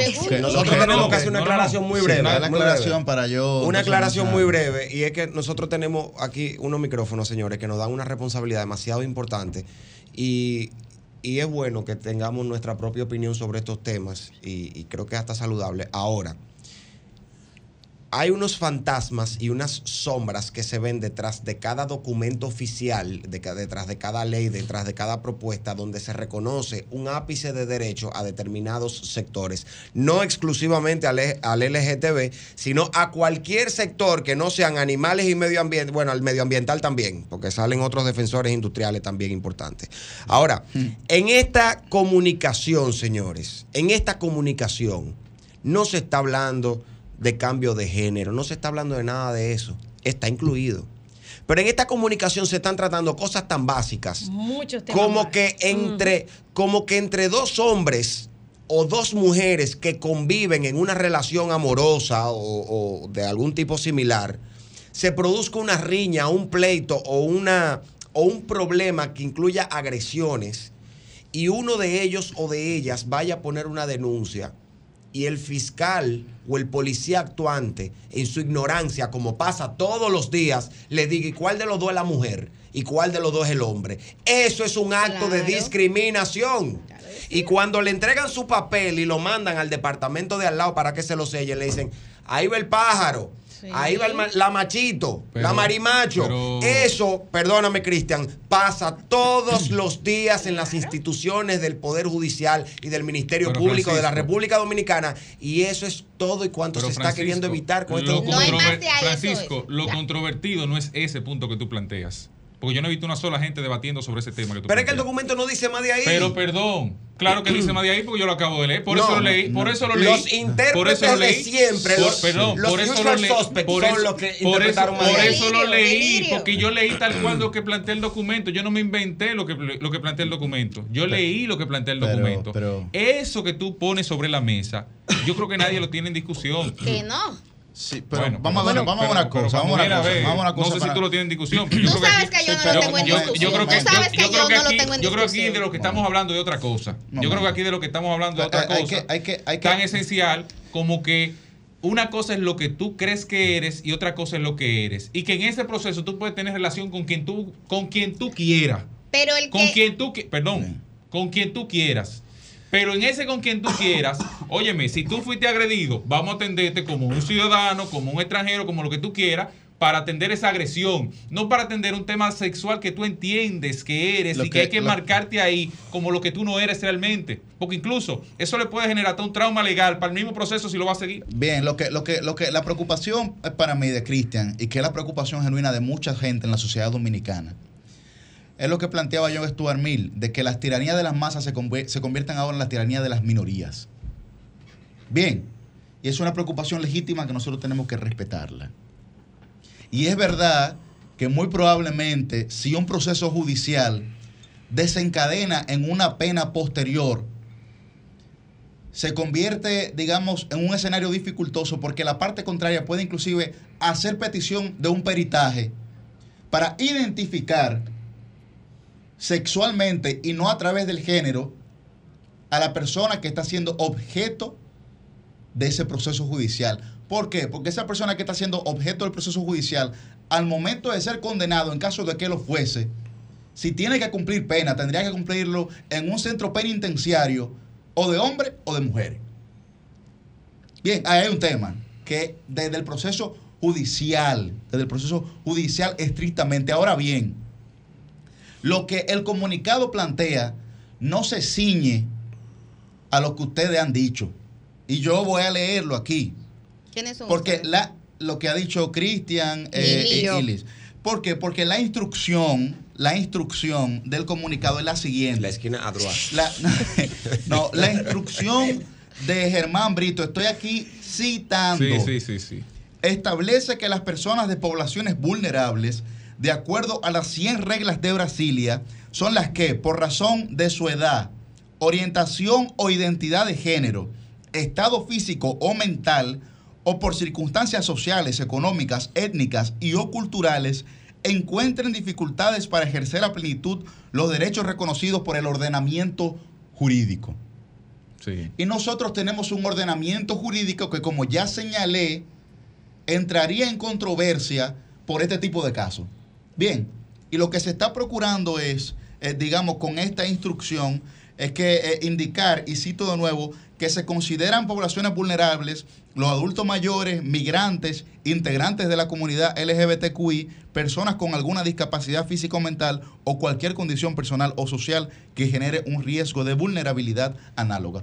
Lo que hay que preguntarse también es, si la República Dominicana, primero en su constitución, el artículo 39, y también en el libre desarrollo de la personalidad, pero también en los convenios internacionales, en derecho internacional público, eh, en derecho constitucional, hay, una figura jurídica que se llama control de convencionalidad. Claro. Y ese control de convencionalidad lo que señala es que todos los acuerdos de materia de derechos humanos que firme un Estado libremente tiene grado constitucional. Jerárquicamente en la base, jerárquicamente constitución, ley, decreto, reglamento. En la propia medida que sea acogida por la eh, constitución. En la propia medida que sea acogida por la constitución, correcto. Entonces, claro, si la República Dominicana lo firmó en la libertad de su ejercicio soberano, tiene que cumplir con esa vaina. Entonces el cuestionamiento también de raíz, porque ¿cuál es la raíz? Y a veces uno le dicen radical, pero los radicales son los que buscan el problema en la raíz. Eh, ¿cuál, ¿Cuál es el cuestionamiento? Bueno, que la raíz es que se firmó ese convenio. Claro. El Estado, tiene, que, el Estado tiene que asumir su responsabilidad. Y, y además el documento lo cita. Ahora bien, yo entiendo perfectamente lo que Cristian y Liz señalan. Bueno, en el proceso judicial se puede generar una controversia. Se puede, no, se va a generar. Dura, pero la ahora, ahora, ahora, el acceso, ahora el acceso a la justicia. Se puede no, bien. Perdón, el acceso a la justicia. Bien, bien. Pero eso es lo que el problema no es el problema no está en la intención, el problema está en lo explícito. Para concluir, yo le leyó una parte. Sí, no, no, no, no, no, no, pero ese Claro que sí. Es, un tema del mismo derecho. A mí me convocan la No, no estamos buscando nada. Ustedes están buscando el problema en la ley. Cuando la solución está en la misma ley, señores. Claro, pero perdón. Perdón, pero es que Cristian, no, no, yo yo no. No, yo por un tema de tiempo no voy a seguir. Sí, pero yo hablé del espíritu, del espíritu de esa instrucción de la magistrada. Y yo hablé de la Y puedo hablar del artículo 5, del artículo 6, digamos que son los artículos que recogen mayoritariamente lo que ella quería, el espíritu de la ley, como decía Montesquieu, de lo que ella ha querido eh, plantear. Pero, eh, insisto, es verdad que luego en un proceso judicial pueden existir controversias, sin embargo, la garantía fundamental del acceso a la, a la ley y de que, bueno, si esa persona va, si esa persona va y le dice ante la ley de buena voluntad, de buena fe, de buena fe, le dice, yo me percibo de tal manera, de buena fe, eso implícitamente también señala que esa persona tiene un patrón conductual distinto al que uno prejuiciadamente pudiera entender que tiene. Totalmente. implicaciones yo estoy de acuerdo con eso. Bien, entiendo o sea, yo Ahora, ahora si va de mala fe, como tú dices, bueno, un tipo que, que, que se percibe de otra manera y intentó a trompar y practicaba karate, ¿tú entiendes? Eh, y luego dice que es violencia de género. No, no, espérate, hay Eso un se queda de interpretación. No, no, no, no, es un se tema. queda de interpretación, Yuri, Ahora, ahora, tan si fácil, es, tan fácil que Ahora, si es, si es de buena fe, ¿tú entiendes? Hay que entender que hay un patrón conductual detrás de ese ciudadano que puede condicionar la manera en cómo la justicia observe esa situación. Y yo creo que a eso es que se refiere este comunicado. Cambio fuera, Francisco, cambio fuera. a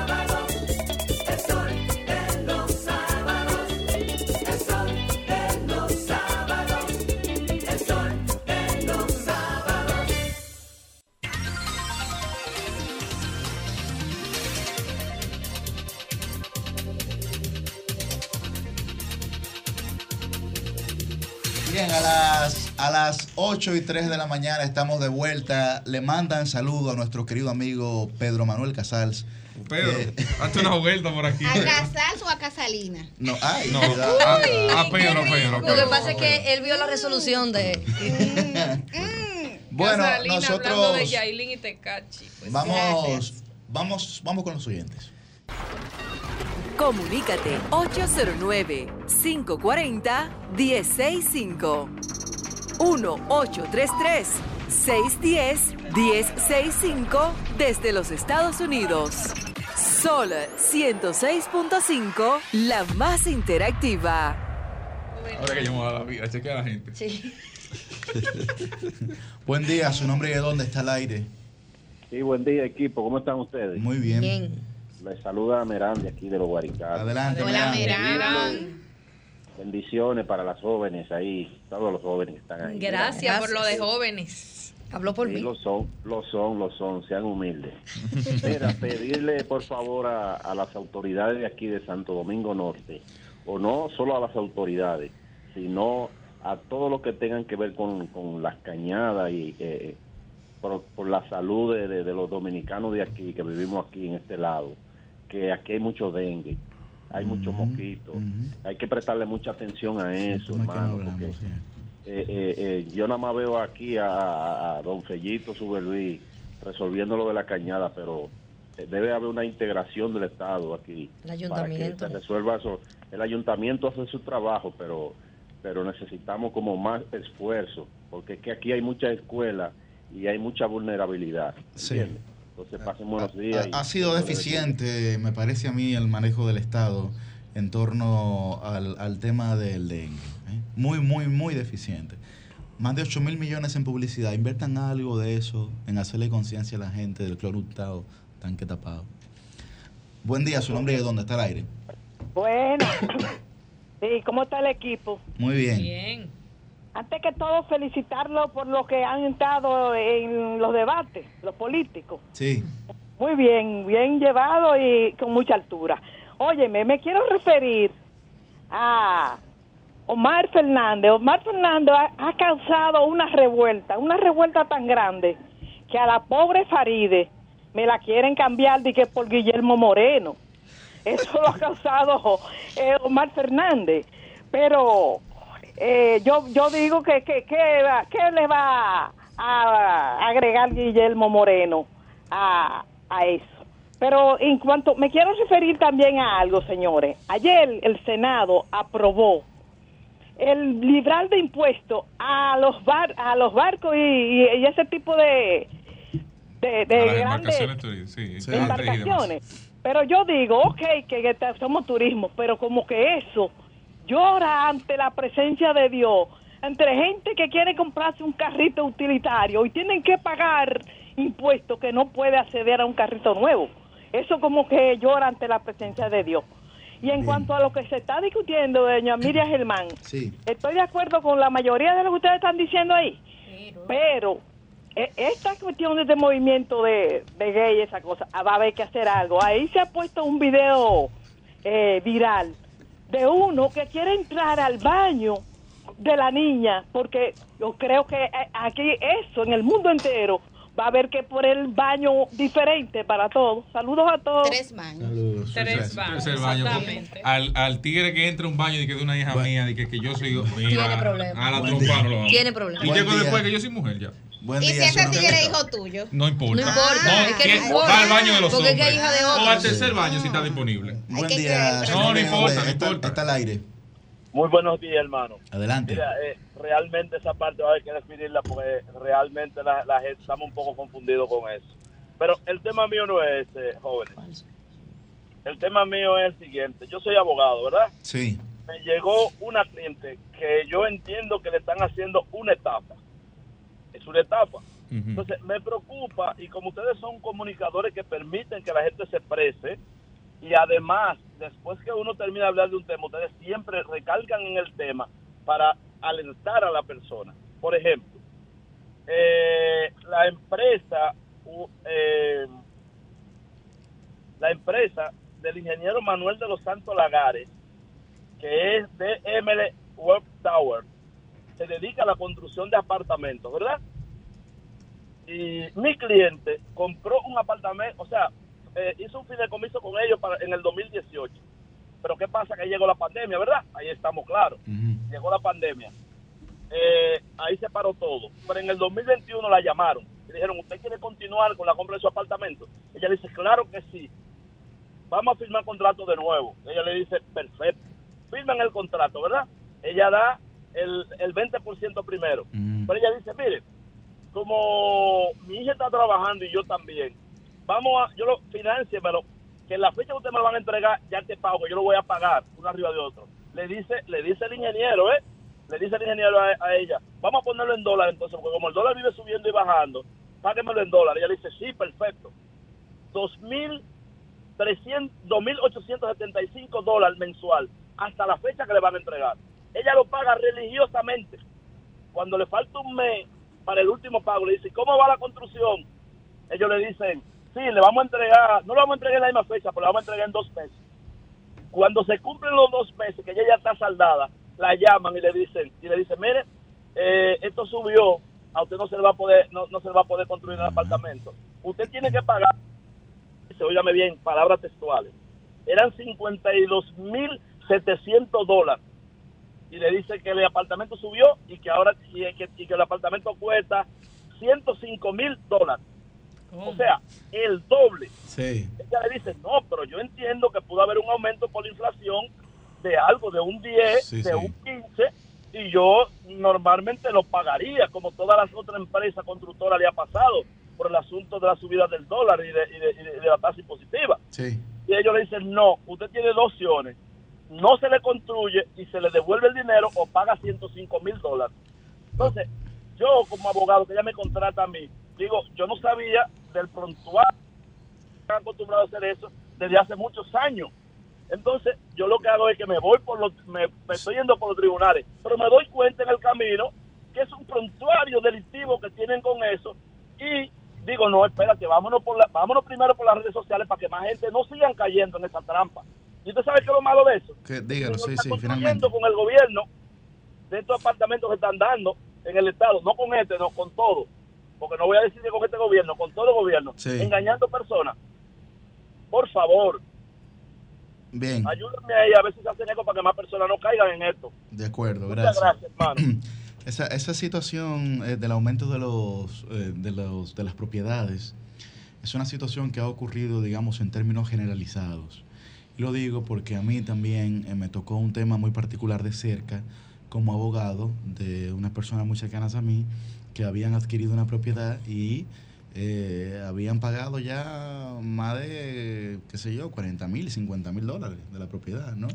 Eh, y entonces le estaban diciendo que iban a tener que aumentar eh, más del 30% del costo inicial de la propiedad, ¿no? Por el tema del aumento de los precios. Y ahí ya eh, otro equipo ya más, digamos, más, más completo de abogados, etcétera, en el que el constructor o le devuelve el dinero, digamos, que la persona ha abonado o eh, se, se ciñe a lo que plantea el contrato. El tema es que muchos de esos contratos, eh, Fran, plantean cláusulas de que eh, valoran los aumentos de los precios.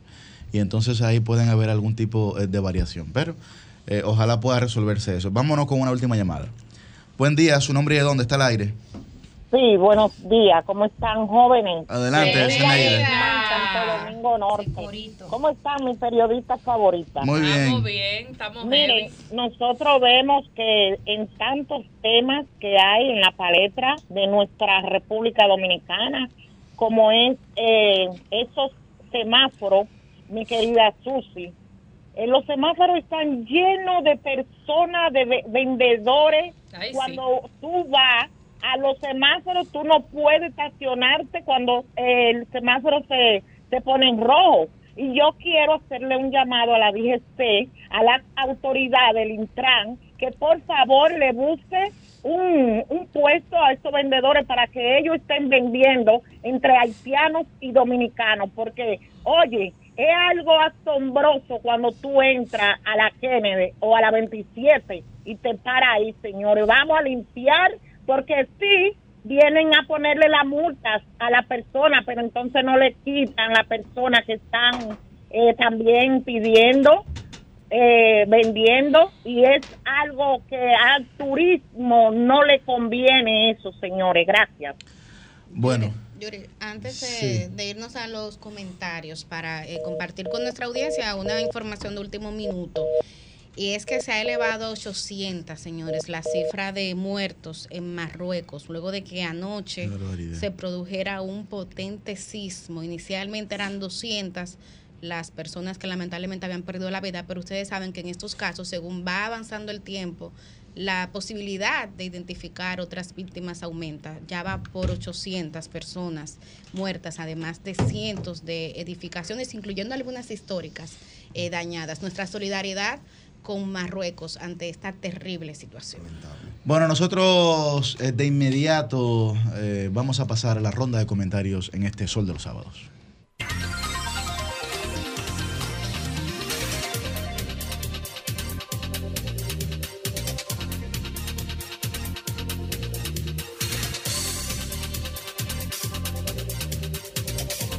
A las 8 y 14 de la mañana, muy buen día para don Francisco Guillén Blandino. Muy buenos días, muy buenos días a nuestro coordinador, agradeciendo la oportunidad. Buenos días a todo nuestro equipo de producción, nuestro equipo técnico, a nuestros compañeros en cabina. Buenos días a todo el pueblo dominicano. Señores, esta semana, esta semana, como bien se venía comentando al inicio del programa, los apagones han vuelto a estar en el centro de las noticias, en el centro de los reclamos de la población dominicana y sobre todo en el centro del discurso de los políticos en la República Dominicana.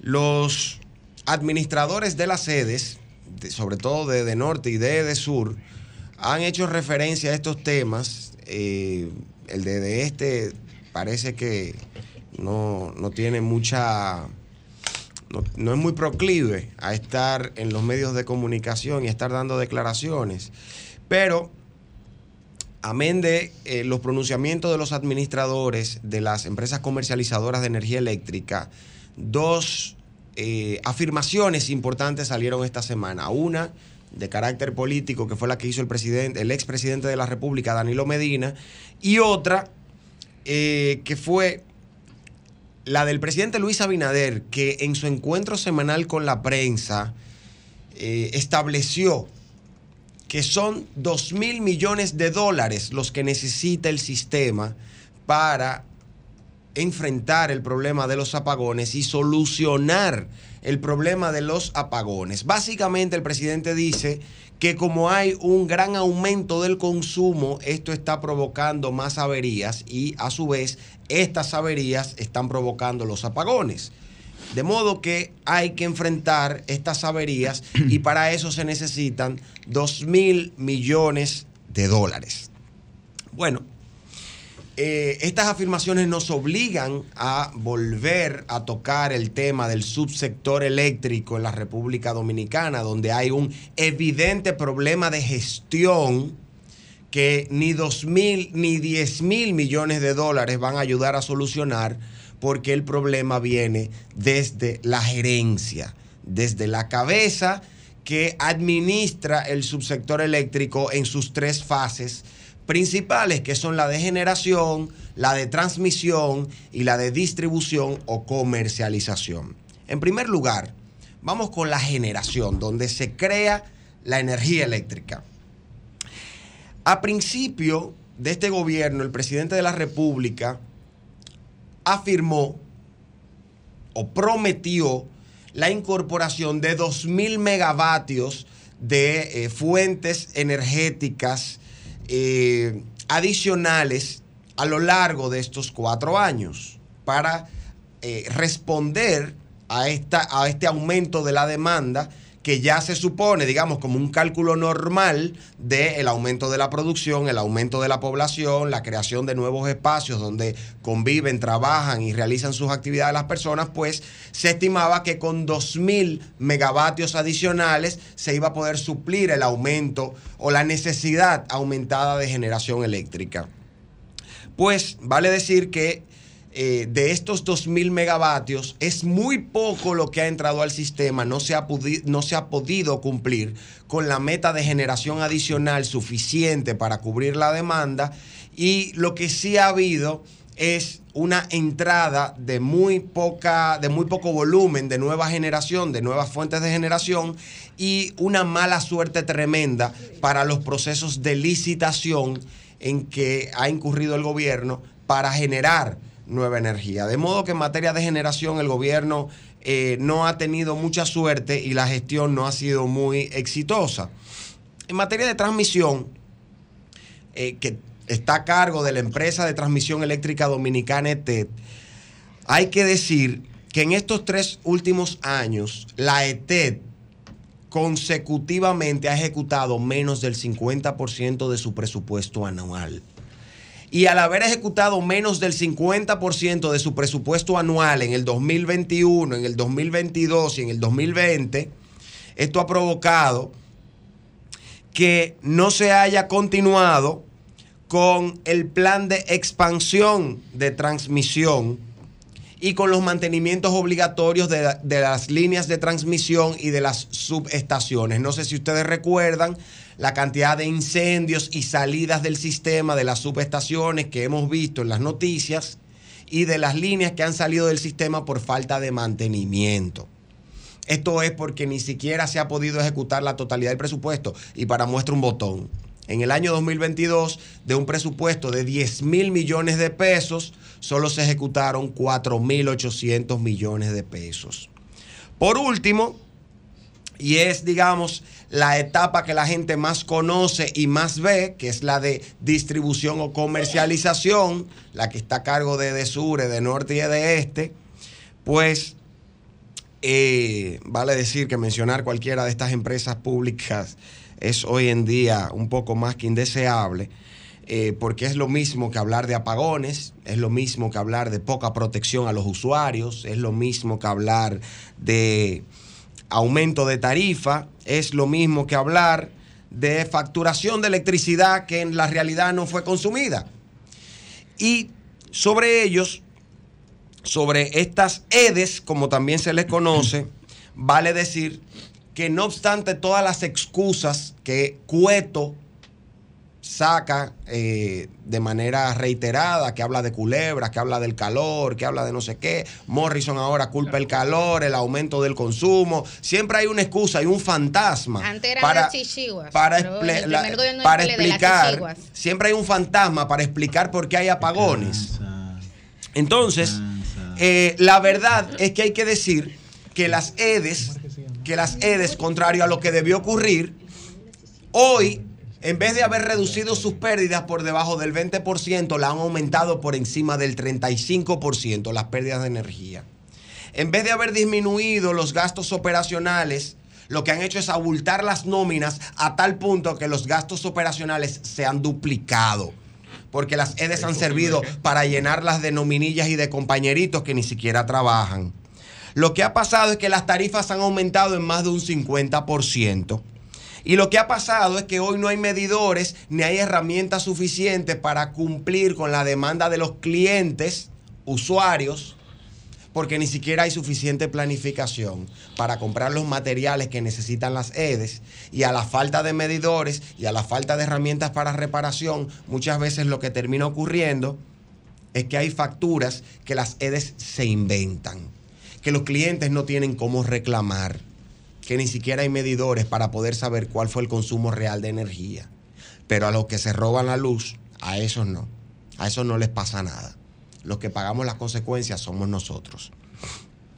Entonces, eh, viendo que en materia de generación el gobierno no ha podido cumplir con sus metas, que en materia de transmisión el gobierno no ha podido ni siquiera ejecutar sus presupuestos en un más de un 50% y que en materia de distribución nosotros estamos eh, a la buena de Dios, sálvese quien pueda, y los administradores de las EDES allantándonos y diciendo cualquier cosa que se les ocurre, pues lo único que queda por decir es que antes del presidente hablar de 2 mil millones de dólares para reparar los apagones o las averías que producen los apagones, el presidente debería reconocer que hay dos mil millones de razones para remover al gabinete eléctrico completo. Cambio y fuera.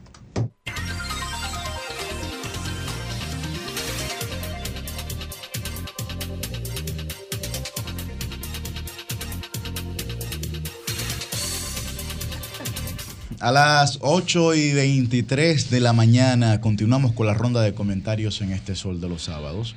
Muy buen día para don Cristian Cabrera. Buenos días República Dominicana, buenos días a todos los que en sintonía están con este Sol de los Sábados. Iniciar con la expresión de solidaridad con el pueblo marroquí a propósito del terremoto que le impacta y que ya eh, superan las 800 víctimas mortales. Los heridos son muchos más. Eh, y ojalá la cifra no vaya mucho más lejos de allí. Sobre todo aquellos marroquíes que se han establecido en República Dominicana y que han aportado bastante a República Dominicana, a ellos nuestro abrazo. Y sepan que como cada pueblo que ha tenido la necesidad, eh, en total disposición está este país de ayudar como se puede. Miren, Actualmente está en curso la reunión del G20. Los 20 países más importantes en materia económica y política en el mundo se han reunido en la India, en Nueva Delhi, con el propósito de, bueno, darle curso, ¿cómo es? Ahí estuve yo. Sí, sí, darle curso, darle curso a este proceso. La India, que, se puede llamar ahora Barat. Barat, Barat. y no por barata. Eh, ahí, bueno, la idea es discutir sobre los principales temas que preocupan al mundo de hoy y al mundo del futuro. Hay dos temas elementales en la agenda. El primero de ellos es el tema vinculado al conflicto ruso-ucraniano que se presenta en la actualidad pero ese no se discutirá mucho o lo que se discutirá será un poco inútil debido a la ausencia de actores importantes en ese proceso. Y el otro tema es el tema medioambiental, que es transversal prácticamente a todo este tipo de cónclaves, sobre todo porque entre el 80 y el 85% de la contaminación del mundo de hoy se genera en esos 20 países. Fíjense, 20% entre ese eh, eh, perdón, 85% entre ese núcleo de 20 países y más de 160 países entonces acumulan solo el 15% restante. Fíjense qué dicotomía, cuando se habla realmente de temas medioambientales, pues es ahí que reposa la capacidad de responder o no a lo que vivimos, no en los pequeños países como los nuestros, que aportamos muy poco o nada a la realidad que vive el mundo en ese sentido. Pero sobre el conflicto ruso-ucraniano, hay pocas esperanzas cifradas en este G20, porque, bueno, la ausencia de Vladimir Putin no está presente allá, no envió, eh, no fue a presidir su comisión, lo que hizo fue enviar al, al canciller, al, jefe de, de, relaciones exteriores de su país, Sergi Lavrov, parece que, que eso limitará la posibilidad de que ahí realmente se plantee una solución sobre todo con las fuertes críticas que desde Europa se han fijado frente a Rusia al señalarles como responsable no de la guerra en sí misma, sino de la tragedia posguerra que implica la hambruna, que implica el desempleo, que implica la imposibilidad de desarrollarse en condiciones normales, sobre todo porque uno de los discursos principales viene de Charles Michel, quien es el presidente del Consejo Europeo, eh, acusando, acusando a, Rusia de destruir los puertos y con eso impedir que entre y salga el alimento necesario para esa gente. Entonces, parece que hay pocas expectativas porque tampoco del lado, del lado chino se ha dado mayor importancia. Y digo que no se ha dado mayor importancia porque el presidente sí no estará allí en ese cónclave, sino que ha enviado a su, a su ministro de Relaciones Exteriores, eh, Li Xian, que a fin de cuentas es quien estará representando a ese país. Eso contrasta con todo el occidente. Entonces, es imposible generar algún tipo de consensos cuando se tiene una situación como la ya presentada, porque cualquier decisión que se adopte ahí terminará inclinando la balanza hacia un solo lado. Sin embargo, si hubiese estado la presencia de cualquiera de los dos mandatarios, pues se hubiese podido discutir de manera franca sobre la situación ruso-ucraniana. Quisiera concluir con otro tema, y es sobre la realidad que vive eh, Maribel Sanyu. Ustedes recuerdan, Marisabel Sanyu, la deportista que ganó oro recientemente en los Juegos Centroamericanos y del Caribe, y a quien el gobierno le prometió readecuar su casa. Yo quisiera que me colocaran, por favor, las imágenes de las condiciones en las que estaba la casa de Marisabel Sanyu al momento de ganar esa medalla de oro. Para quienes nos ven en YouTube o en Telefuturo, ahí están las imágenes. Eso parece un chinchorro. Era un chinchorro. Así está actualmente la construcción de la nueva vivienda que se ha planteado por el Ministerio de eh, Vivienda y Edificaciones. Pero ¿qué pasa? Se supone que se iba a entregar 50 días después. Fue el compromiso hecho por Carlos Bonilla, ministro del Ministerio de la Vivienda. Hoy, a más de dos meses, dos meses y medio aproximadamente del compromiso, no se pone un blog más, no se le sigue la obra y no se le informa de por qué no ocurre esto. Yo creo que cuando aquí se habla de institucionalidad y de desarrollo de proyectos, tiene que asumirse con responsabilidad. Y el Ministerio de Vivienda no puede ser uno más en este esquema. Carlos Bonilla debe tener palabra. Hoy Carlos Bonilla no tiene palabra. Porque no es el primer caso que se da de situaciones de retraso en esos temas que no termina de cumplirse con lo que se promete. Si usted no está en condición de comprometerse a resolver un tema, no lo haga.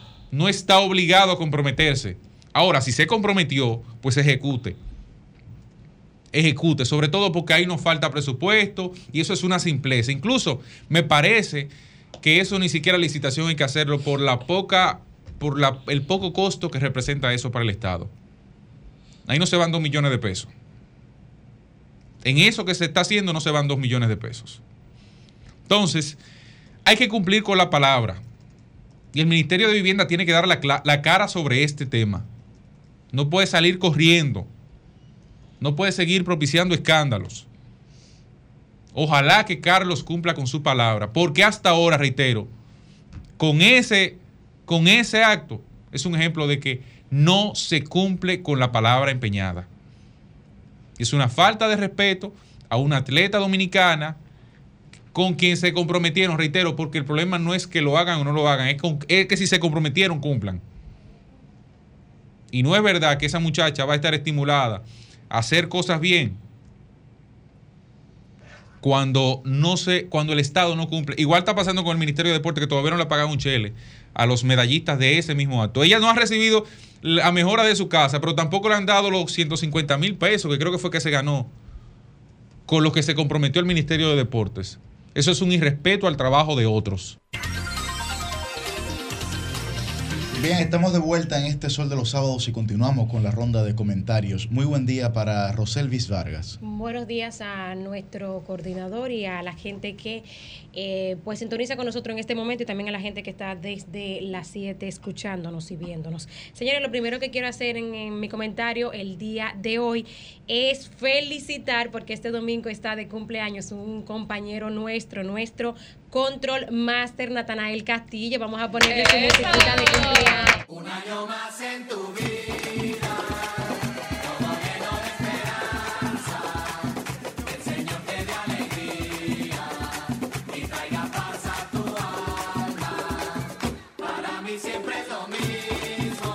que está detrás de, de las cámaras, ¿verdad? Eh, la, el, el, el joven. Señor, me sorprendí con la edad. Cuando voy yo y lo indago, Natanael, eh, ¿puedo decir tu, tu edad? Claro. Pero cuánta gente súper joven, súper preparada. Señores, él va a cumplir mañana 23 añitos. Wow. Bueno, felicidades para Natanael y un abrazo desde aquí, aunque la gente no lo ve, es parte del equipo. Sigue preparándote, muchacho. sigue preparándote, desarrollate. el, mundo de tecnología hoy. Quiero saludar a, una persona que, siempre nos escucha y está atento a todos nuestros contenidos y hasta, hasta me reposta, ¿no? Me, me escribe en privado, por WhatsApp y, da sus opiniones eh, sobre nuestros comentarios y las informaciones que traemos aquí. Es el buen amigo eh, Amauris Cuevas. Eh, saludo a Mauris. Señores, ahora, bueno, yo me, me, encontré con, la información y hasta me costaba creerlo. Tuve que eh, constatarlo en varios periódicos. Eh, que el abusador de Baní, Alexis Villalona, tres años de prisión suspendida, eso no es lo que me sorprende, o sea, esto de prisión suspendida, para que la gente que nos escucha sepa, solamente va a constar que él fue condenado, no es que él va a cumplir. Pena de prisión, más allá de la prisión preventiva que, que, eh, purgó, digamos, en el, en el proceso precautorio, y cinco mil pesos de multa. 5 mil pesos de multa. Cuando yo lo leí, yo dije, pero espérate, 5 mil pesos de multa y lo leí primero en el listín diario y luego me voy al diario libre. Incluso ambos diarios lo tienen subrayado en negrita. 5 mil pesos de multa. Pero esto eh, no se lo sacaron de la chistera los jueces del Tribunal Colegiado de la provincia de Peravia, Maridías Castillo eh, Miguel Pérez Méndez y Jorge Bron Isaac. No, no se lo sacaron de la chistera, sino, señores, que esto lo permite así el Código Penal Dominicano, porque precisamente la condena fue por violar los artículos 309 y 309.1 del Código Penal Dominicano. Y bueno, si usted quiere saber qué dice el código en el artículo 309, yo aquí se lo comparto. El que voluntariamente, esto es el 309, el que voluntariamente infiere heridas, eh, diere golpes, cometiere actos de violencia o vías de hecho, o si de ellos resultare agraviado, o, si de ellos el, agraviado resultare con una enfermedad o, imposibilidad de dedicarse al trabajo durante más de 20 días, oigan esto, será castigado con una pena de 6 meses a 2 años de prisión y una multa de 500 a 5 mil pesos, señores. 500 a 5 mil pesos. O sea, ustedes están entendiendo lo desactualizado, lo desfasado que está el código. ¿Mm?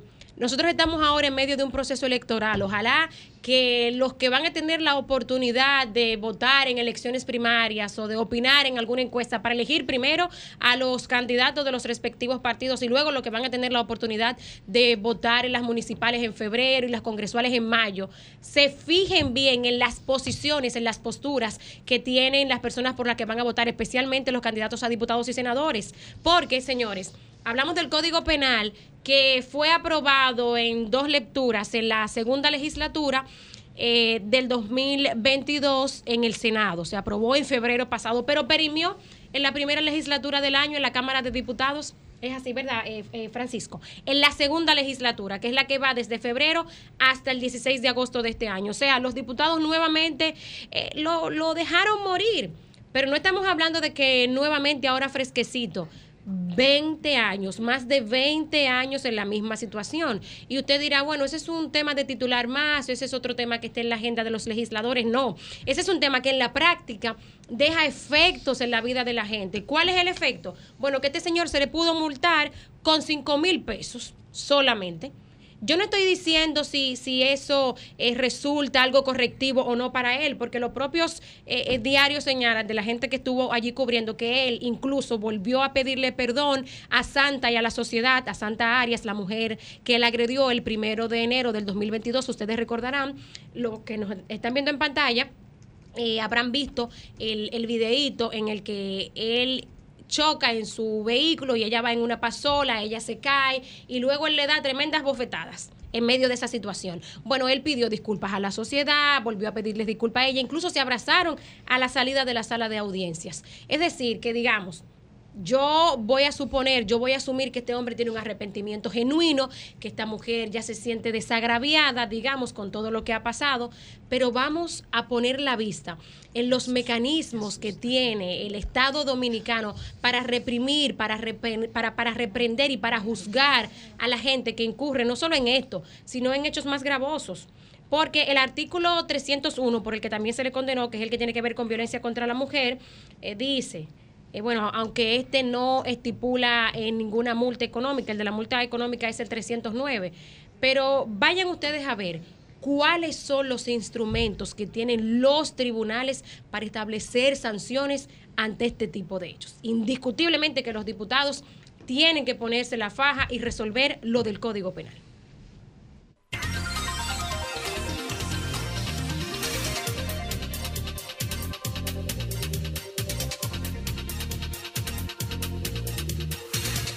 Bien, continuamos a las 8 y 44 de la mañana. Muy buen día para la regidora del pueblo, Liz Mieses. Muy buenos días, buenos días a todas las personas que nos sintonizan cada sábado por aquí, Sol de los sábados. Saludar al equipo y a todas las personas que nuevamente nos sintonizan por aquí. Señores, con referencia al comentario que hacía mi colega y amigo Cristian Cabrera, el cual cuando lo escuché me preocupó porque de manera muy particular creo que el Ministerio de la Vivienda es uno de los ministerios más eficientes que tenemos aquí en el gobierno del presidente Luis Abinader y la verdad es que el comentario me llamó la atención y me preocupó por eso. Automáticamente eh, me comuniqué con una persona de, de allá del ministerio para que me diera, me dijera qué estaba pasando precisamente con esa situación de esta deportista de la República Dominicana, que es un orgullo para nuestro país. Tema también que he sido muy reincidente en que deben de recibir mayor aporte, mayor apoyo por parte del gobierno, del Ministerio de Deporte y de todas las instituciones del, del Estado. Pero en esta me mandan una aclaratoria de que precisamente en el día de ayer se envió una aclaratoria con referencia al, a la construcción de esta vivienda del atleta Marisabel Seniu, la cual me dicen que el Ministerio de la Vivienda precisó que el 20 de julio se iniciaron los trabajos efectivamente, los cuales no han frenado, ha sido más que una, una equivocación por parte de un medio tradicional de aquí, de la República Dominicana, y se comprometen a que para noviembre van a estar entregando una vivienda de 150 metros cuadrados para noviembre, principios de ah, noviembre. se comprometieron para 50 días y hace lo, dos meses. Lo que pasa es que hay que entender que no es una vivienda bajo costo en cierto sentido, no es una vivienda que con una compra menor se puede hacer y hay procesos burocráticos que no podemos cambiar. Pero sí el Ministerio de la Vivienda está comprometiendo, están trabajando día tras día y nos van a enviar también eh, una, fotos y videos de lo que se está haciendo en una vivienda que se entregará de 150 metros cuadrados que han estado en constante conversación con la atleta y con los familiares de la misma para dicha entrega. Yo lo repito que me llamó mucho la atención esto de que este medio tradicional haya hecho el comentario porque la verdad es que el Ministerio de la Vivienda y su incumbente Carlos Bonilla particularmente y creo que es la opinión de muchos ha sido un ministerio sumamente eficiente en lo que lleva de gestión. Pasando a otro tema, y precisamente de lo que conversábamos en principio del programa, eh, es sobre la denuncia que hace el FEDA al Ministerio Público que cerró el Departamento de Protección Animal. La posición de la Procuraduría al permitir estas acciones atentar contra los animales que son maltratados, porque con tantas situaciones de violencia que vive la República Dominicana, este tipo de, de delitos, los fiscales no van a ir a rescatar a un perro o o a un gato. Eso, eso no es verdad. Y yo creo que ahí tenemos que ser muy claros. Y es una posición que lamentablemente es inaceptable, que quienes hacen esta medida sean precisamente quienes deben de resguardar y ver el cumplimiento de la ley. Yo saludo, felicito y me aboco a la posición del FEDA, en su incumbente, en su representante Loreni Solano, quien ha tenido la verdad es que hay que reconocer en Lorraine que ha sido una fiel defensora de, del maltrato, de, de, de, eso mismo, de erradicar el maltrato animal y de buscar una mejoría. Yo creo que el tema de conversación que deberíamos estar teniendo hoy en día es de precisamente hablar de veterinarias municipales, de hablar de, de guarderías, no, perdón, de albergues animales, que lamentablemente como país ha sido una materia que no hemos podido ni siquiera cursar. Cambio fuera.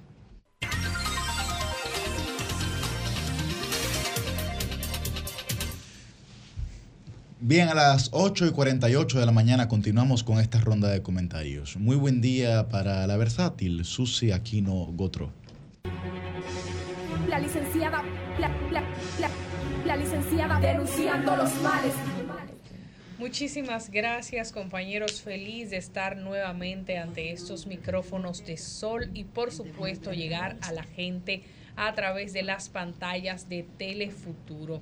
Yo voy de nuevo una semana más a hablar de dengue y de lo que está pasando en nuestro país, de cómo está la situación en nuestros hospitales dominicanos y también en los centros públicos, pero los que más están llenos son nuestros hospitales. He dado seguimiento al trabajo que nuestra querida periodista dominicana Doris Pantaleón ha estado haciendo a través del listín diario con estas coberturas de cómo se encuentra la situación en el país y pues eh, lo que revelan los reportes periodísticos es que de los 360 pacientes hospitalizados con síntomas de dengue que se registran, la mayoría están localizados en el Gran Santo Domingo, mientras sigue el aumento de la demanda por atención médica en el territorio nacional concentrados precisamente en esta zona,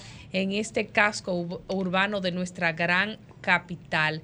Se está pidiendo por la alta demanda de internamiento que hay en estas zonas que se incrementen los espacios para atender los pacientes y que se incrementen las camas. Tanto así que eh, los centros públicos han pedido unas 100 camas más, han instalado unas 100 camas más distribuidas en los diferentes establecimientos de la red pública y las han puesto de la siguiente forma. 20 camas más para el Hospital Rodolfo de la Cruz Lora.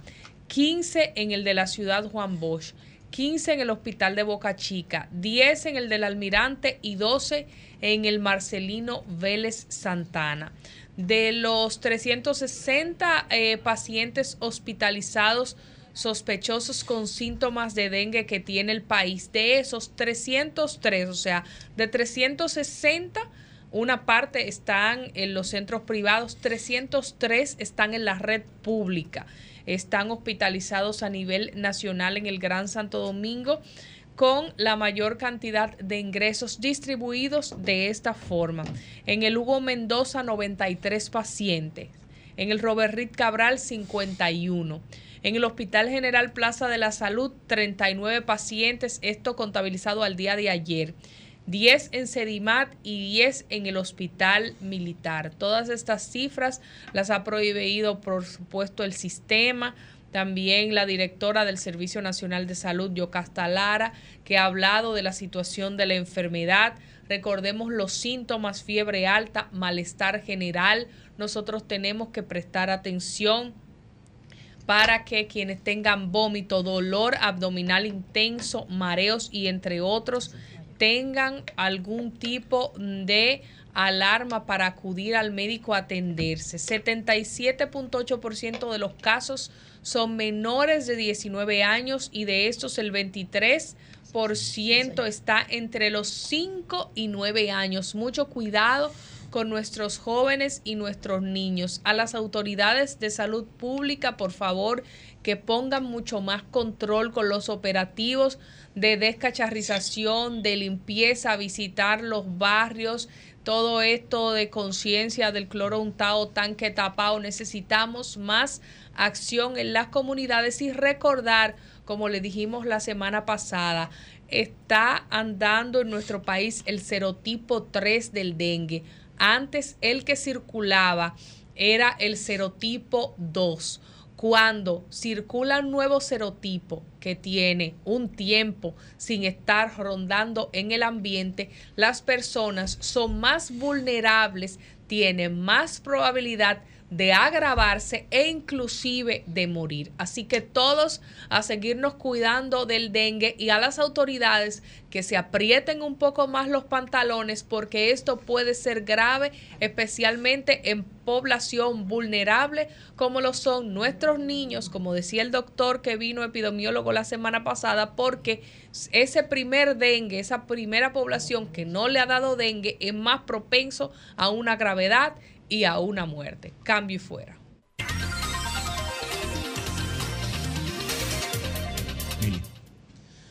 Bien, a las 8 y 53 de la mañana continuamos con esta ronda de comentarios. Muy buen día para Milicen Uribe. Muchísimas gracias. Quiero comenzar hoy mandando un saludo muy especial a toda la gente linda, buena y querida de Bonao.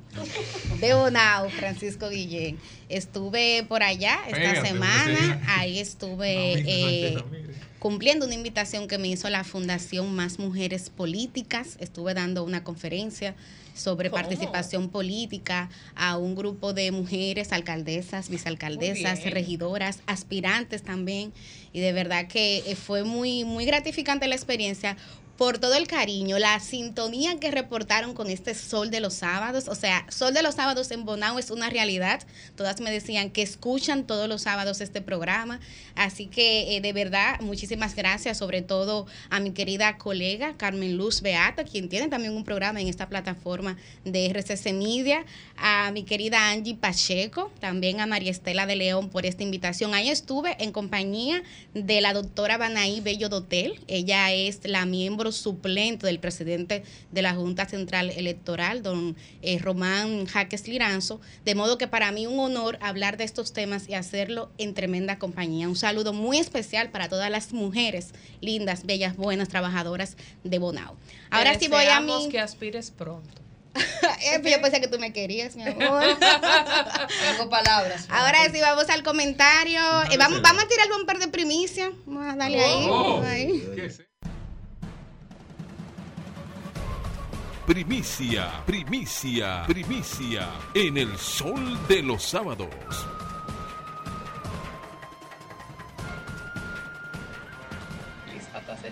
Tengo miedo.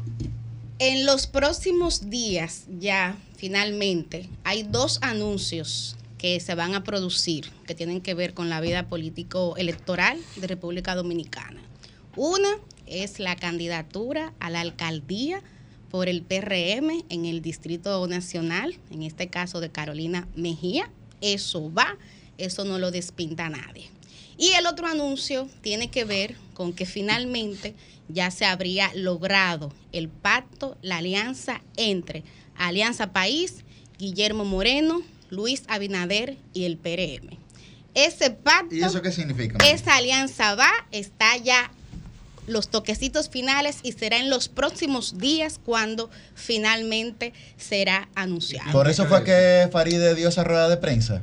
Me dicen mis fuentes que justamente a principios de esta semana a Faride se la había inclusive identificado cuál sería la institución del Poder Ejecutivo que ella estaría ocupando en un próximo gobierno, si es que lo logra, del PRM y Luis Abinader. Ella, ella, con ella habló un director de una institución hace dos semanas y le dijo que, fuera buscando otro norte. Que fuera buscando otro norte. Parece que era como para acomodar el escenario. ¿Una institución recaudadora? Yo no sé, yo no, no quisiera adentrarme ahí, pero como yo vi que ella hizo la rueda de prensa esta semana, yo dije, bueno, parece que, se, que hubo una regresión en el planteamiento. Milicen, primera vez que voy a opinar en un comentario de un compañero, pero quisiera, quisiera, quisiera hacer esta salvedad. Me parece que Faride,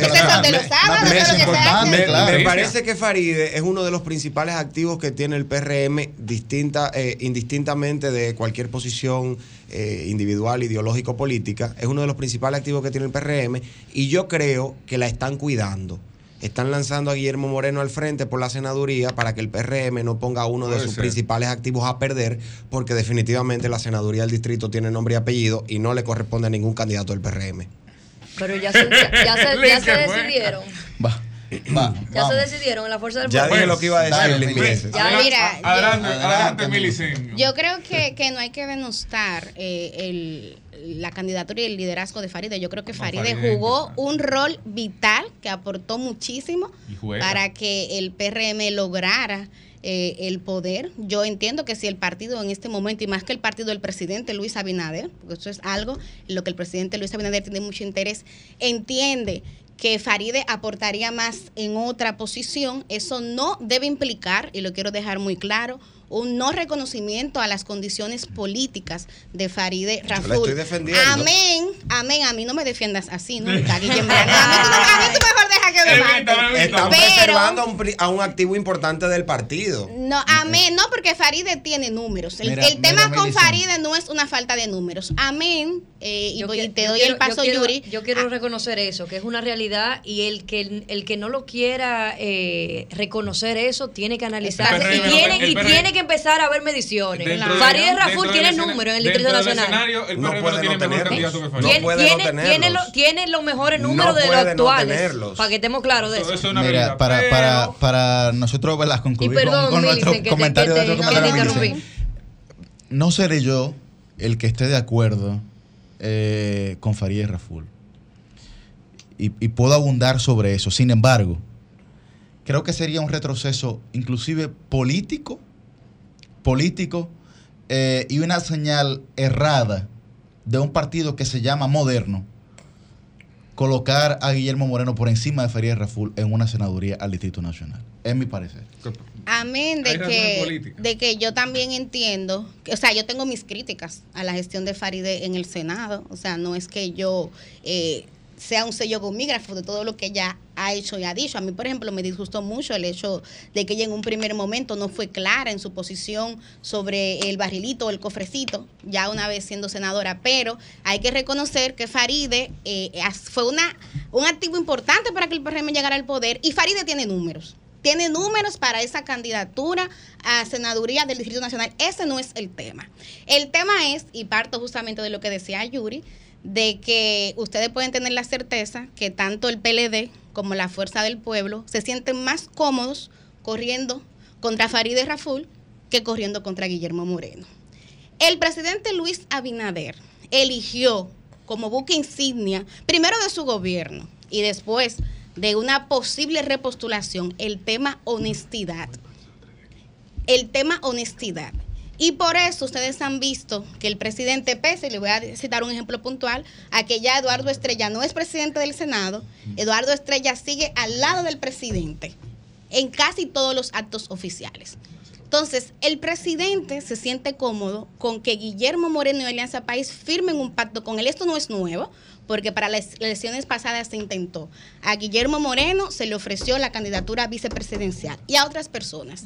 Pero si al día de hoy Luis tuviera que elegir una candidata vicepresidencial, sería la misma Raquel Peña, porque Luis también se siente muy cómodo con Raquel Peña siendo vicepresidenta de la República. De modo que en este caso no sería esa candidatura la que hasta el día de hoy estaría en disputación, sino el tema de la senaduría. ¿Qué es lo que pasa? Bueno, miren, ahora mismo para el electorado hay tres temas básicos.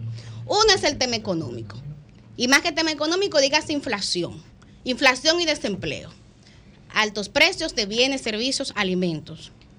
El otro tema es la inseguridad ciudadana. El otro tema es el tema ético. ¿En cuál de estos temas, compañeros y compañeras y amables oyentes, el presidente tiene mayor control interno? En el tema ético. El tema económico, ustedes saben que en una alta proporción, debido a estas políticas neoliberales, depende de muchos factores exógenos, factores externos. El tema de la inseguridad ciudadana, igual, o sea, el gobierno puede tomar acciones, pero el comportamiento de las bandas criminales, de las pandillas, no lo puede controlar de manera directa. Ahora, el tema ético, la honestidad, la transparencia, la lucha contra la corrupción, eso lo puede hacer el gobierno. Pero le digo otro factor y con eso ya voy cerrando, librada. El tema, por ejemplo, de, si lo vamos a ver desde el punto de vista comparativo, ¿en cuál tema un candidato del PRM, en este caso Luis Abinader, puede sacarle mayor cuerpo a la oposición? Si Luis discute de tú a tú con Leonel y con Abel en el tema económico, los gobiernos del PLD fueron exitosos en materia macroeconómica.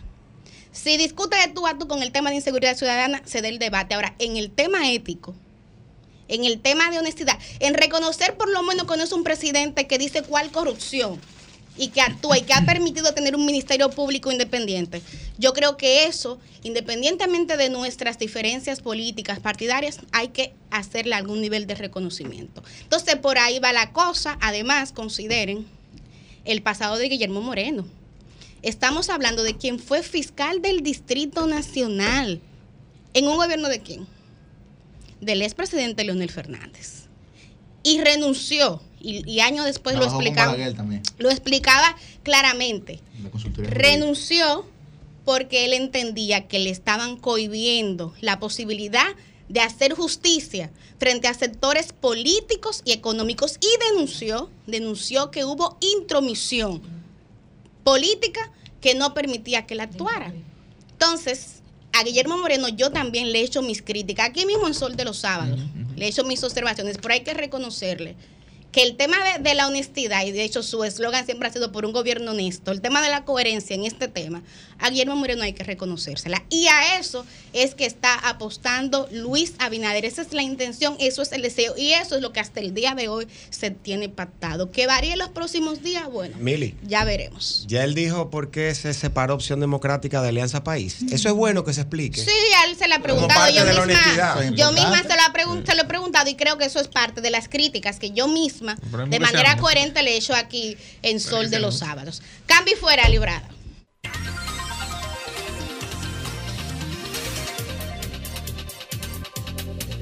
Bueno, 9, 4 minutos de la mañana. Dos informaciones breves. Hubo un accidente en la otra banda en Higüey que ha dejado múltiples muertos y decenas de heridos.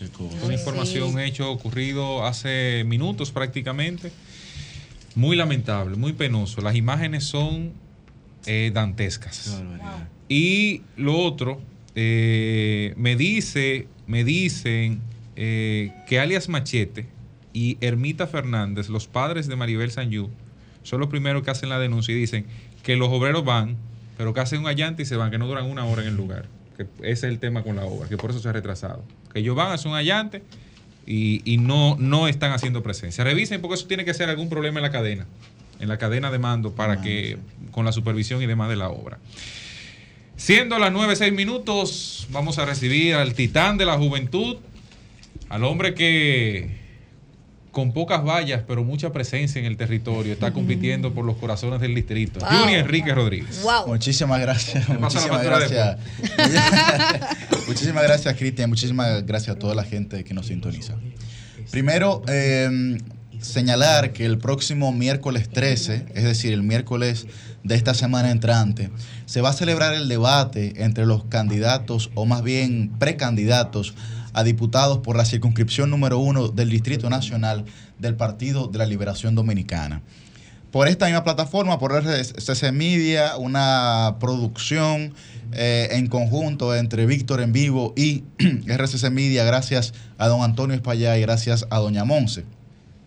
Por lo que yo invito a todas las personas a que sintonicen este próximo miércoles este debate. Es de suma importancia, porque el Partido de la Liberación Dominicana tiene eh, una deuda eh, social con la clase media, no porque no le haya otorgado, digamos, los mecanismos necesarios en términos económicos para su propio desarrollo e independencia, por así decirlo, para emanciparse, sino porque luego de crear esa clase media dejó de comunicarse con ella.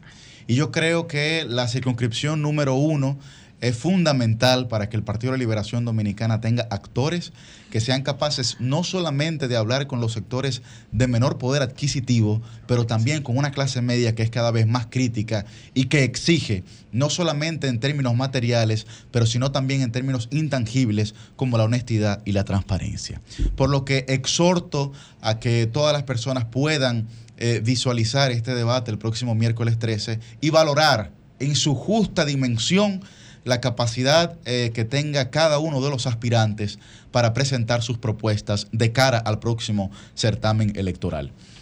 Eh, en la segunda parte ahora de mi comentario quisiera hablar brevemente de una propuesta que nosotros hemos planteado y que yo creo que comienza a ser de suma importancia para los, para los términos técnicos legislativos de nuestro país.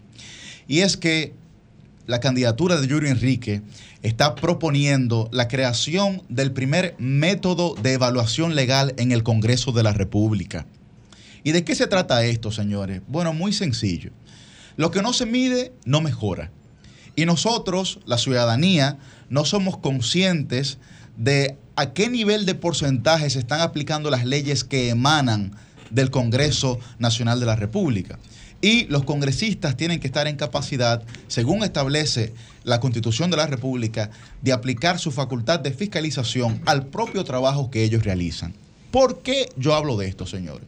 ¿Por qué estandarizar un proceso que pudiera parecer tedioso, pero que va a ser de mucha utilidad? Primero, eso nos permitiría a nosotros analizar una ley tan fundamental que condiciona el día a día de los ciudadanos de la circunscripción número uno, como la ley 63-17 de movilidad y transporte terrestre. ¿A qué porcentaje y qué tan efectiva, y tan efectiva está siendo la aplicación de esta ley? Tiene que fiscalizar el Congreso de la República a las instituciones que están responsabilizadas de aplicar esa política pública. Otra ley que nosotros pudiéramos evaluar, bueno, la ley de tasa cero, que se aprobó en, este, en, este, en esta gestión gubernamental y en esta gestión del Congreso de la República. ¿Cuál ha sido el resultado? ¿Cuál ha sido el efecto que ha surtido de cara a la reducción o supuesta reducción de precios de la canasta básica familiar? ¿Ha funcionado? Pero nadie se ha dedicado a evaluar esta situación. Por otro lado, evaluar leyes tan fundamentales para personas como yo, que somos candidatos, como la ley de régimen electoral y de partidos políticos, que han sido leyes que a pesar de que mi propio partido también en un momento fue mayoría de ese Congreso, aunque ahora se aprobó otra ley con una mayoría distinta que ha sido la del PRM, pero que ha sido una ley eh, desmembrada por parte del Tribunal Constitucional. No ha tenido el Congreso de la República los suficientes técnicos jurídicos para poder prever que situaciones como estas ocurran con leyes? Yo creo que sí, que ha tenido los recursos, pero que también ha tenido la voluntad eh, de que esto ocurra. ¿Por qué no ha sucedido? Entonces, desde el Congreso se necesita que los propios legisladores tengan un mecanismo de evaluación que mida el trabajo que nosotros mismos estaremos realizando. Porque va a ser la única manera en la que el Congreso podrá comenzar a recuperar confianza en la gente, porque los congresistas tendrán que asumir la responsabilidad de lo que ahí emane. porque es muy fácil aprobar una ley y posteriormente aislarse de la responsabilidad que usted como actor o como persona que aprobó esa ley en un hemiciclo no asume de cara a la ciudadanía. Espero que esta propuesta sea bien valorada porque creo que pudiéramos transformar definitivamente la responsabilidad con la que muchos congresistas toman decisiones desde el hemiciclo. Cambio fuera.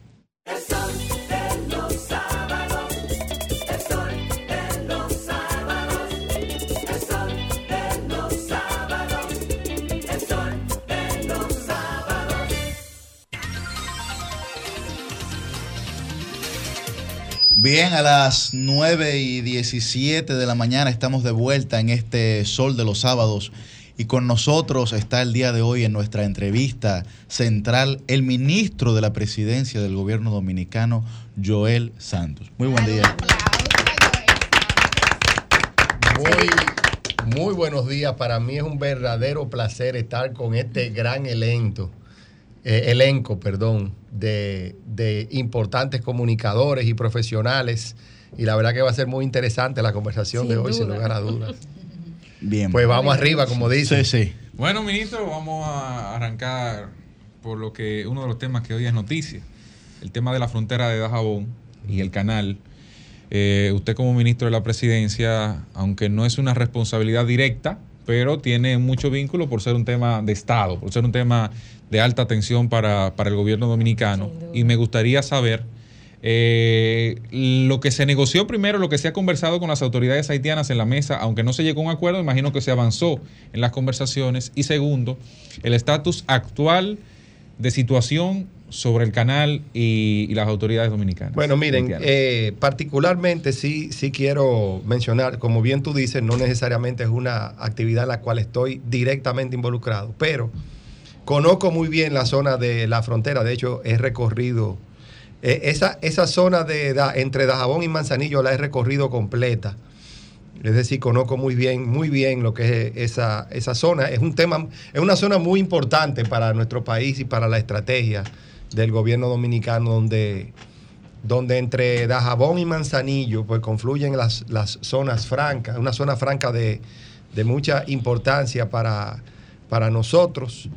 También está, están los proyectos de Manzanillo un poco más hacia el norte que, que claramente nosotros estamos como país desarrollando de una manera importante. Hay más de 2 mil millones de dólares de inversión en estos momentos en esa zona. Es decir, no es, no es, es una zona importante. Eso es lo primero que hay que eh, resaltar. Segundo, pues el gobierno ha estado haciendo importantes esfuerzos a lo largo de toda la frontera, no solo a nivel de desarrollo económico, sino también a nivel de todo lo que tiene que ver con protección de, la, de la zona. Tercero, que también es importante resaltar, es que ese, ese punto de la frontera de Dajabón, si bien a nivel de valor no es el, no es el, vamos a decir, el punto de la frontera a nivel de valor donde se dan las mayores transacciones, pero sí es la, el punto de la frontera donde hay más menudeo, es decir, donde hay la mayor cantidad de transacciones. Porque obviamente en la zona más cercana a Puerto Príncipe, más hacia el, más, más hacia el sur, pues tú vas a encontrar mayor paso de camiones, etcétera, en lo que son las transacciones y la demanda de los productos dominicanos hacia, hacia Haití. Pero en el norte, donde tú tienes, eh, eh, por, la, por la, la, cantidad de población que hay haitiana, eh, inmediatamente, donde sí tienes muchos, muchas transacciones de, de día a día. Y claramente hay que reconocerlo, muchos dominicanos en esa zona pues viven de las transacciones con, eh, de, productos. Y ese es otro tema importante. Entonces, dicho esto, eh, nosotros desde el principio hemos dicho de que estamos protegiendo la integridad territorial de la República Dominicana y la, y la integridad territorial de la República Dominicana incluye las aguas. Hay un tratado que claramente establece eh, lo que se puede hacer y lo que no se puede hacer con respecto a las aguas. Ese, ese, ese movimiento de particulares, que no es del gobierno haitiano, eh, sin lugar a dudas, viola, viola eh, los tratados establecidos. Y nosotros no podemos permitir que eso suceda. Ahora bien, ¿cuáles son las opciones que tiene el gobierno dominicano? Bueno, claramente lo primero es, lo primero es conversar con el gobierno pero con el gobierno haitiano. Pero hay una realidad, el gobierno haitiano ahora mismo está en una, en una, en una crisis donde, donde se puede decir de que, no, de que no controla su territorio. Ese es el gran problema que nosotros estamos enfrentando. Entonces, ante esta situación, ¿qué nos queda? Bueno, pues eh, nos quedan otras dos opciones, una inviable y otra que es lo que estamos haciendo. Estamos hemos tenido que cerrar la frontera como una manera de presionar un acuerdo para que eh, se, se, termine o, se, se, controle esta situación. Obviamente, lo otro es que nosotros tendríamos que tomar medidas con el río más al norte. Y, y, pero yo pienso, no, no es descartable, por eso ustedes ven los equipos, pero eh, claramente. Ese es el propósito de los equipos, no era nada de cruzar al otro lado y, no, hacer no, ningún. No, no, esa es la tercera opción, que es inviable, que nosotros entonces meter tropas en Haití, pero imagínense, imagínense eso, es una, una, intervención que claramente no está dentro de las opciones del gobierno dominicano. No debe estar, los equipos lo que sí pueden hacer es eh, eh, tomar medidas hacia el norte del, del, del, de río arriba, como dicen. ¿Quién drena primero? Exactamente, entonces pues vamos a ver, vamos a ver qué pasa. Pero lo más sensato es eh, llegar a un acuerdo mediante ¿No la conversación. oficial hasta ahora de parte del gobierno haitiano? Ninguna. Sí, hasta donde yo tengo entendido, ellos están de acuerdo. Lo que pasa es que cuál es, cuál es la capacidad del gobierno haitiano de, de, de ejercer, su, su, su, mandato, vamos a utilizar esa, esa expresión, y yo creo que ese es el problema. Pero eh, lo que lo que los ciudadanos dominicanos pueden tener la certeza es que el gobierno no va a descansar hasta que esta solución se, se, se encuentre hay que reconocer, y por eso quise hacer las, puntualizaciones iniciales. Eh, aquí, aquí estamos frente a dos problemas cuando cerramos la frontera. Ante el problema humanitario con eh, los haitianos que demandan los productos, pero también estamos frente a la situación de los dominicanos que viven del comercio. Claro. O sea, no es una decisión sencilla el cerrar la frontera. Eh, eh, es, una, es una posición difícil, pero volvemos de nuevo ante una situación de integridad territorial. Pues, pues no nos queda otra opción que, que actuar en estas circunstancias. Ministro, ministro, con referencia a la pasada tragedia que sucedió en San Cristóbal, vimos que usted fue, vamos a decir, estuvo en el primer batallón de manera directa y de lleno. A partir de, a partir de esa situación, ¿qué seguimiento le ha dado el gobierno dominicano encabezado? Que creo que usted fue el, cuando dije en el primer batallón, creo que fue designado eh, para que sea el visor de adelante. Así es, así es, sí. Eh, como bien tú dices, eh, no había pasado, creo que ni, ni una hora ni siquiera de, que el fenómeno estaba en, en, desarrollo y el presidente pues, nos envió a San Cristóbal en hora y media, pues ya yo estaba, hora y media desde que inició el suceso, ya yo estaba en San Cristóbal, ayudando en la coordinación. y, si quiero hacer esta salvedad, el, gobierno dominicano está articulado con sus mecanismos de emergencia, que, saben exactamente lo que tienen que hacer en cada circunstancia. Nuestra función es de, era, era de facilitar de que los procesos en una circunstancia de emergencia se movieran más rápido. Y segundo, también es una forma del, gobierno, del presidente, enviar un mensaje claro de que sus funcionarios están en la primera línea de batalla. Ustedes saben que nosotros tenemos un presidente que es un, gerente donde, donde, donde su mentalidad correctamente no es dirigir desde atrás. Por eso ustedes ven que, que el presidente da el frente. Yo, yo hago una, una, una, vamos a decir, un, comentario de que, de que si estuviésemos en el siglo XVII, en el siglo XVIII, el presidente, nuestro presidente estuviera en la batalla al, frente con los caballos. Porque esa es su mentalidad. Y, básicamente eh, eh, nosotros salimos al frente a, atender las circunstancias, no a dar órdenes desde Santo Domingo, ni, ni a estar coordinando desde Santo Domingo, no, sino en el, en el, en, el, mismo territorio, en el lugar del evento, para asegurarnos de que todo fluya eh, correctamente. Aquí, eh, eh, estas situaciones que, que, lamentablemente nos ha tocado más de una, esta no es la primera vez que lamentablemente hemos tenido que intervenir de esta forma, estuvo con, el, con el huracán el año pasado y también las llamadas lluvias, aquellas lluvias del, del famoso viernes, del 4, de, noviembre, ¿verdad? Donde también tuvimos que trasladarnos, a, en ese caso, a, Santo Domingo Oeste, a coordinar la, la, situación. Y, y, estos temas pasan por, por, por, varias etapas. La primera etapa claramente tiene que ver con eh, atender la atención de emergencia y salvaguardar vidas. Esos son, ese, ese es el principio. Por eso es que ustedes vieron un despliegue importante de lo que son unidades de, de bomberos, eh, defensa civil, lo, que, lo, que, lo que es 911 con las ambulancias, eh, eh, obviamente la policía y el ejército para fines de acordonar y seguridad, pero sobre todo asegurar el, despliegue de helicópteros por si había que trasladar personas a, las unidades de quemados aquí en, el Distrito Nacional, hacia el Distrito Nacional, etcétera.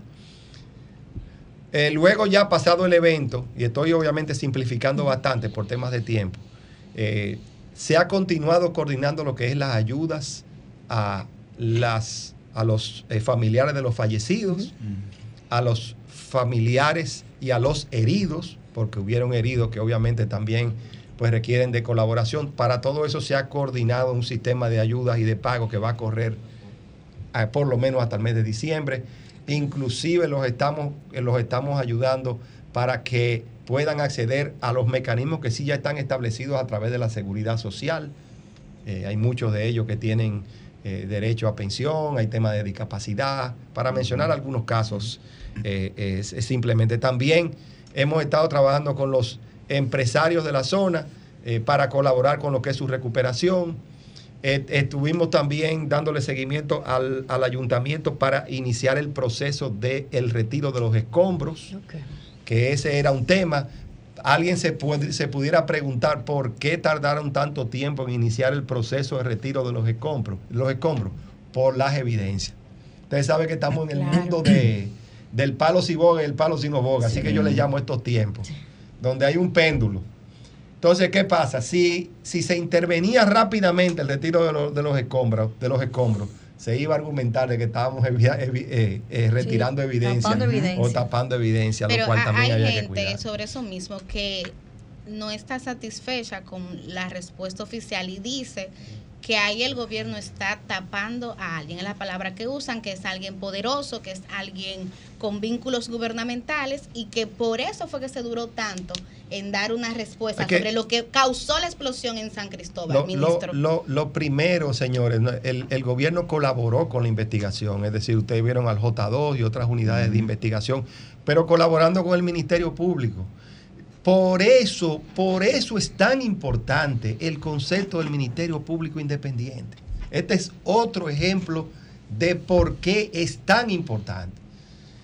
Todo el mundo ha celebrado el tema del Ministerio Público Independiente, pero todavía nos, nos cuesta entender de, que, de, que, de cómo que están funcionando las cosas. Esa, esa, esa investigación le corresponde al Ministerio Público. Y es, y es el Ministerio Público el que se pronuncia el que tiene las evidencias, es verdad, el gobierno, como dije, colaboró con los organismos de investigación.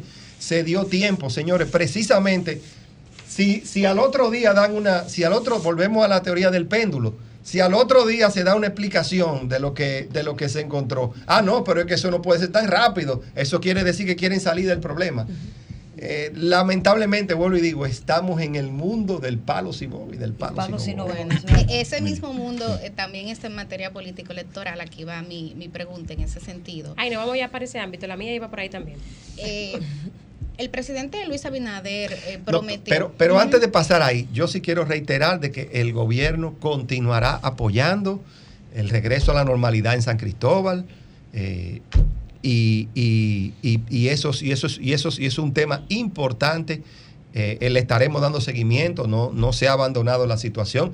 Hay una coordinación con el sector privado que también está trabajando de la mano con nosotros en este proceso.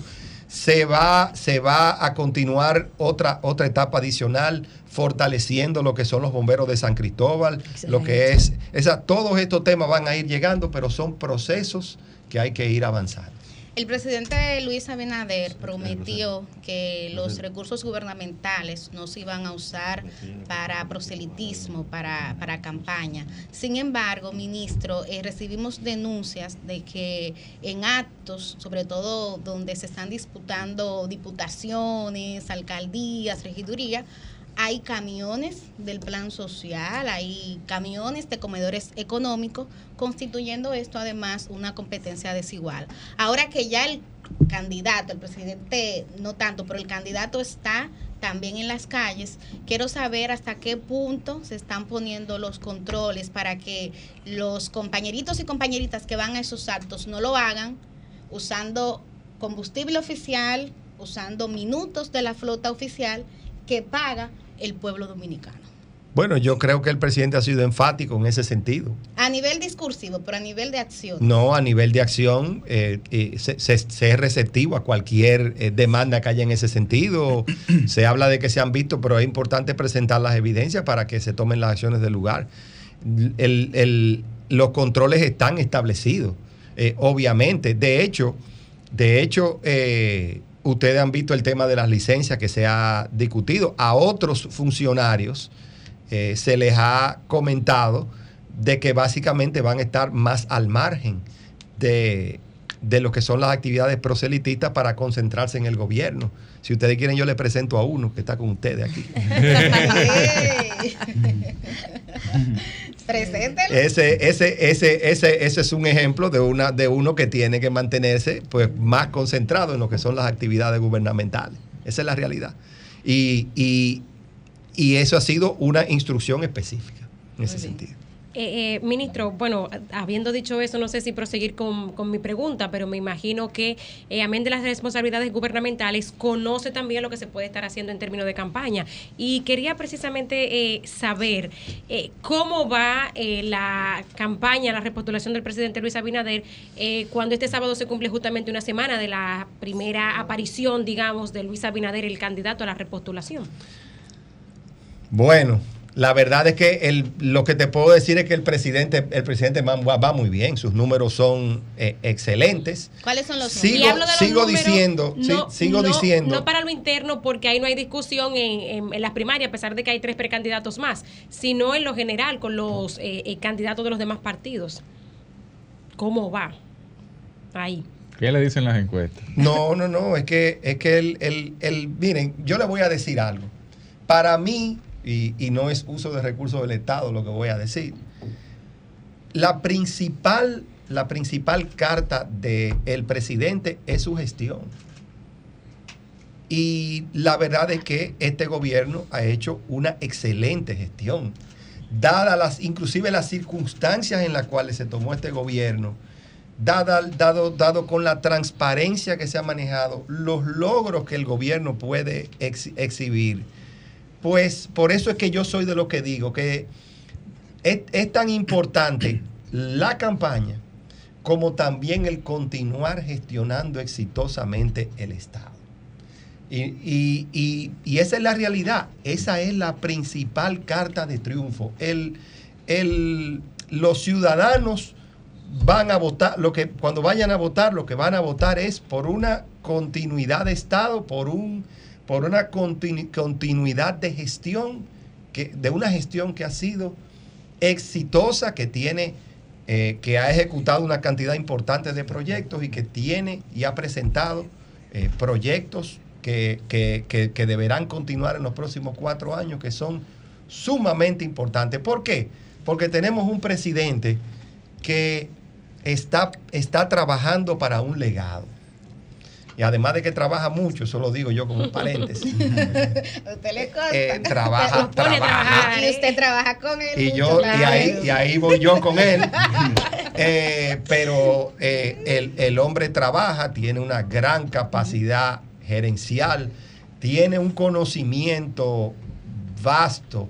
Yo, yo siempre dije que el, el, el presidente Abinader se preparó para gobernar y yo puedo dar completa fe completa. Este, estos temas, por ejemplo, de los gabinetes que ustedes ven, que ha sido una forma novedosa de gestionar el Estado, no viene, no, no comenzó el 16 de agosto del 2020. Esos gabinetes estaban trabajando por años, preparando un programa de gobierno. Ciertamente, debo decirlo, tuvo que ajustar, tuvo que hacer ajustes por la pandemia. El, el, lo que era el plan de gobierno original, y yo puedo hablar de eso porque participé durante muchos años en ese proceso. Lo que era el plan de gobierno original del presidente Abinader, pues sufrió importantes cambios durante el periodo de transición, wow. dado que la pandemia, pues claramente eh, desvió el, vamos a ver, desvió el curso del río momentáneamente. Sí. Pero, pero eh, yo también hago la siguiente salvedad. El presidente Abinader tuvo la mala suerte de que le tocó eh, gobernar durante un proceso de pandemia y, un proceso de guerra eh, Rusia-Ucrania, para mencionar solo dos elementos. Pero, pero, el país tuvo la suerte de que le tocó un Luis Abinader en ese proceso. Bien, eh, eh, finalmente, ministro. Hay temas de gestión que también a veces afectan y permean un poco la campaña. Tenemos el sector eléctrico, incrementos de los apagones, eh, sumado a esto desatinos en las declaraciones de Andrés Cueto. Se suman respuestas del expresidente Danilo Medina en ese sentido. Ahora el ministro de Energía y Minas da unas contundentes declaraciones donde responsabiliza a las EDES y habla de algunas respuestas técnicas donde podría haber una mejoría en la gestión si se toman algunas decisiones. ¿Qué luz tomar en ese sector eléctrico ¿Qué para luz tomar? en el camino? si llega. Ministro, ministro, sumado a la pregunta de, de Susi, por tratarse de un tema de gestión también, usted como ministro de los ministros y, el papá de los ministros. y presidente del joven, Consejo joven. Nacional de Alianza Público-Privada, tratándose de estos temas de infraestructura, inversión pública y privada, eh, ¿Cuál es la situación actual de la figura de las APP, como también se le conoce, siendo ustedes el gobierno que instauró la dirección nacional, la dirección general que dirige Sigmund y digamos que fueron los que reglamentaron para la aplicación de esta ley del año 2020. ¿Qué, ¿Cuál es la situación actual? Bien, vamos, vamos por las dos partes. Eh, y, con el sector eléctrico voy a ser bastante cuidadoso. ¿Y por qué voy a ser eh, bastante cuidadoso? Porque no es, e, e, es, de los sectores más difíciles de explicar. Y yo creo que a veces ahí es que ha radicado el tema, porque conozco muy bien al ministro de Energía y Minas, sé cómo piensa, sé, he, estado con él bastante sobre este tema, lo mismo con Andrés Cueto.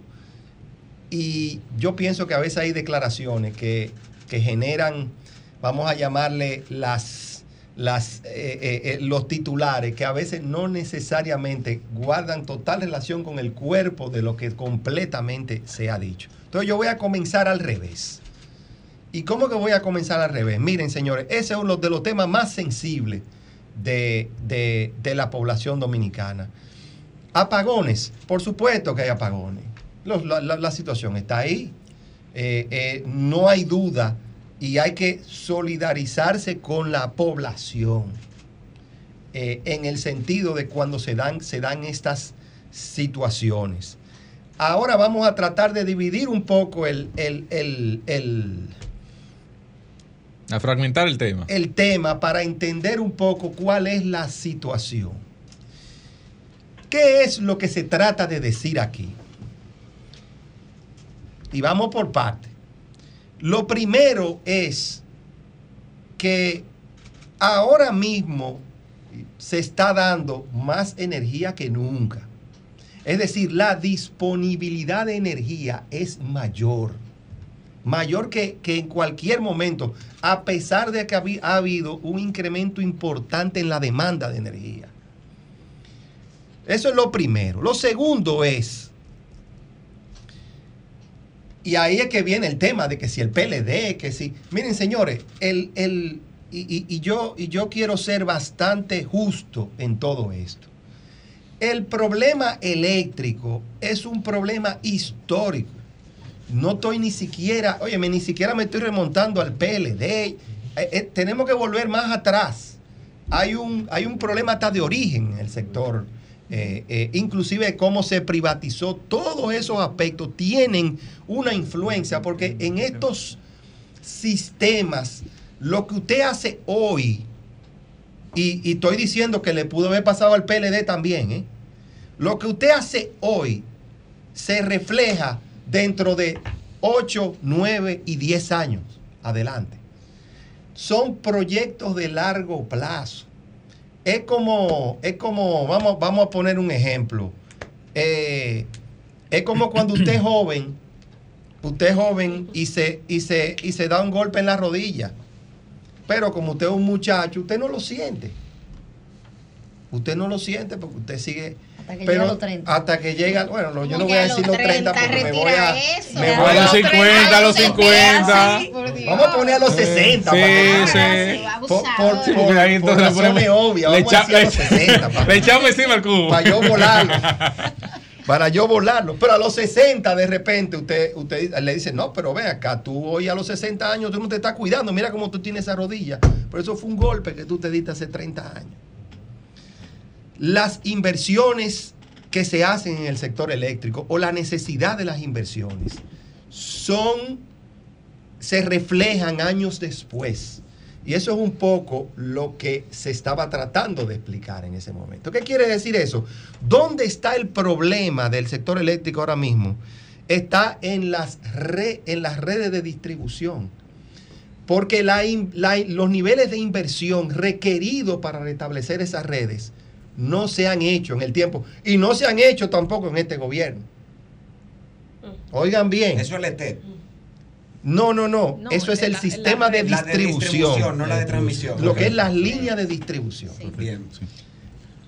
El sistema necesita, señores, para que ustedes tengan una idea, ahora mismo una inversión de unos 2 mil millones de dólares. 2 mil millones de dólares. ¿Y quién ha invertido 2 mil millones de dólares en el sistema eléctrico a nivel de distribución? No, el eso requiere de una importante eh, eh, eh, estrategia de, de inversión.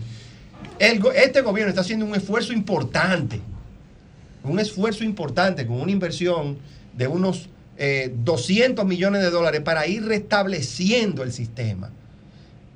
Ahora bien, ahora bien, aquí sí se, sí, sí se, han, sí se, han hecho esfuerzos importantes. Se han incrementado el número de brigadas de una forma importante se, y la población lo va a ir sintiendo.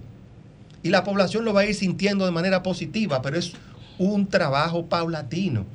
Pero lo que, lo que se trata de decir es que lo que ha venido sucediendo ahora en el sistema no es un reflejo de lo que, de lo que eh, se está haciendo ahora. Es un sistema que, requiere de, y, vamos a ponerlo claro, ahí sí es verdad, la pandemia no ha ayudado, porque el proceso de la pandemia te, llevó a, dirigir tus recursos, a atender una, una emergencia inmediata. Pero eso es lo que está pero desde el punto de vista positivo, yo le puedo decir que aquí eh, la, se, están añadiendo una cantidad de megavatios importante ahora. Eh, se, no solamente, no solamente eh, plantas térmicas, sino también lo que es energía renovable. que, que, se está invirtiendo a niveles récord. Aquí, se, aquí ya se ha duplicado la cantidad de energía renovable que existía y hay una cantidad de proyectos en, curso que también van a seguir incrementando de manera importante la generación.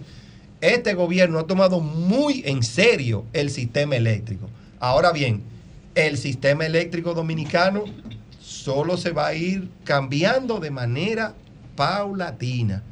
Y eso lo iremos viendo. Eso lo iremos viendo. Eh, claramente también el calor, el calor y, el aumento de la temperatura te aumenta la demanda, te genera mucho más eh, dificultades, o sea que es un proceso. Y con respecto a la, a la, a la APP, sí, finalmente. pero, pero, pero, pero quiero dejar claro, o sea, no es, no es, eh, no es una responsabilidad yo no estoy atribuyendo responsabilidades, es una realidad a la cual este gobierno le está dando la cara y está enfrentando. Ministro, en cuanto a las APP. Yo, le, voy a proponer, porque ese es un tema importante, que lo dejemos para una próxima entrevista. Ah, porque el tiempo se nos acabó y no queremos que usted salcoche ese tema. Usted tiene una capacidad argumentativa que hay que aprovechar.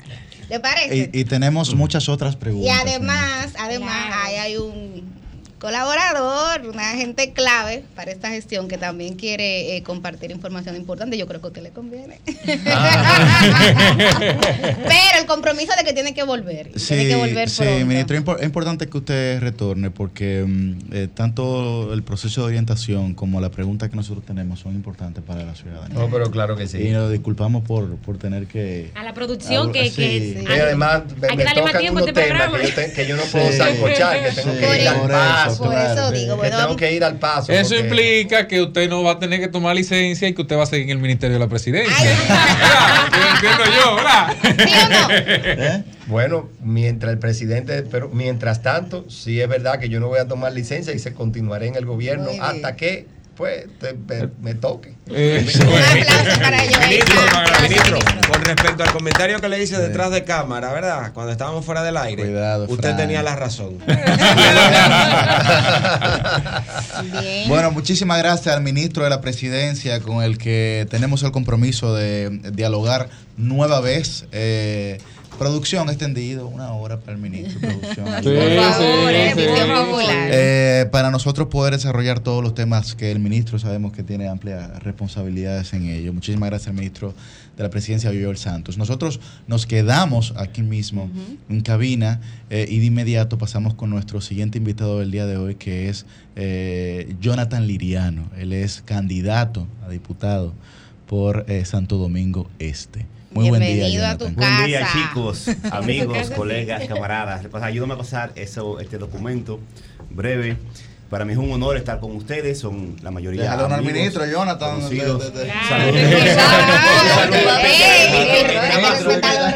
Estuve estuve súper atento escuchando las eh, expresiones de, del ministro, siempre bien documentado, y creo que uno de los mejores voceros que tiene el gobierno. Ojalá que el ministro te saque tiempo de, de, su trabajo y tenga más espacio en, eh, en programas como este, porque hace falta, te tiene una muy buena vocería. Solamente lo vamos a traer a Sol de los sábados. Contrato exclusivo con Sol de los sábados. Bueno, señores, fue un placer haber estado con ustedes. Siempre pues interesante la conversación y prometo que regresaremos a continuar hablando de otros temas de interés. Muchísimas gracias. Y ahora también bienvenido.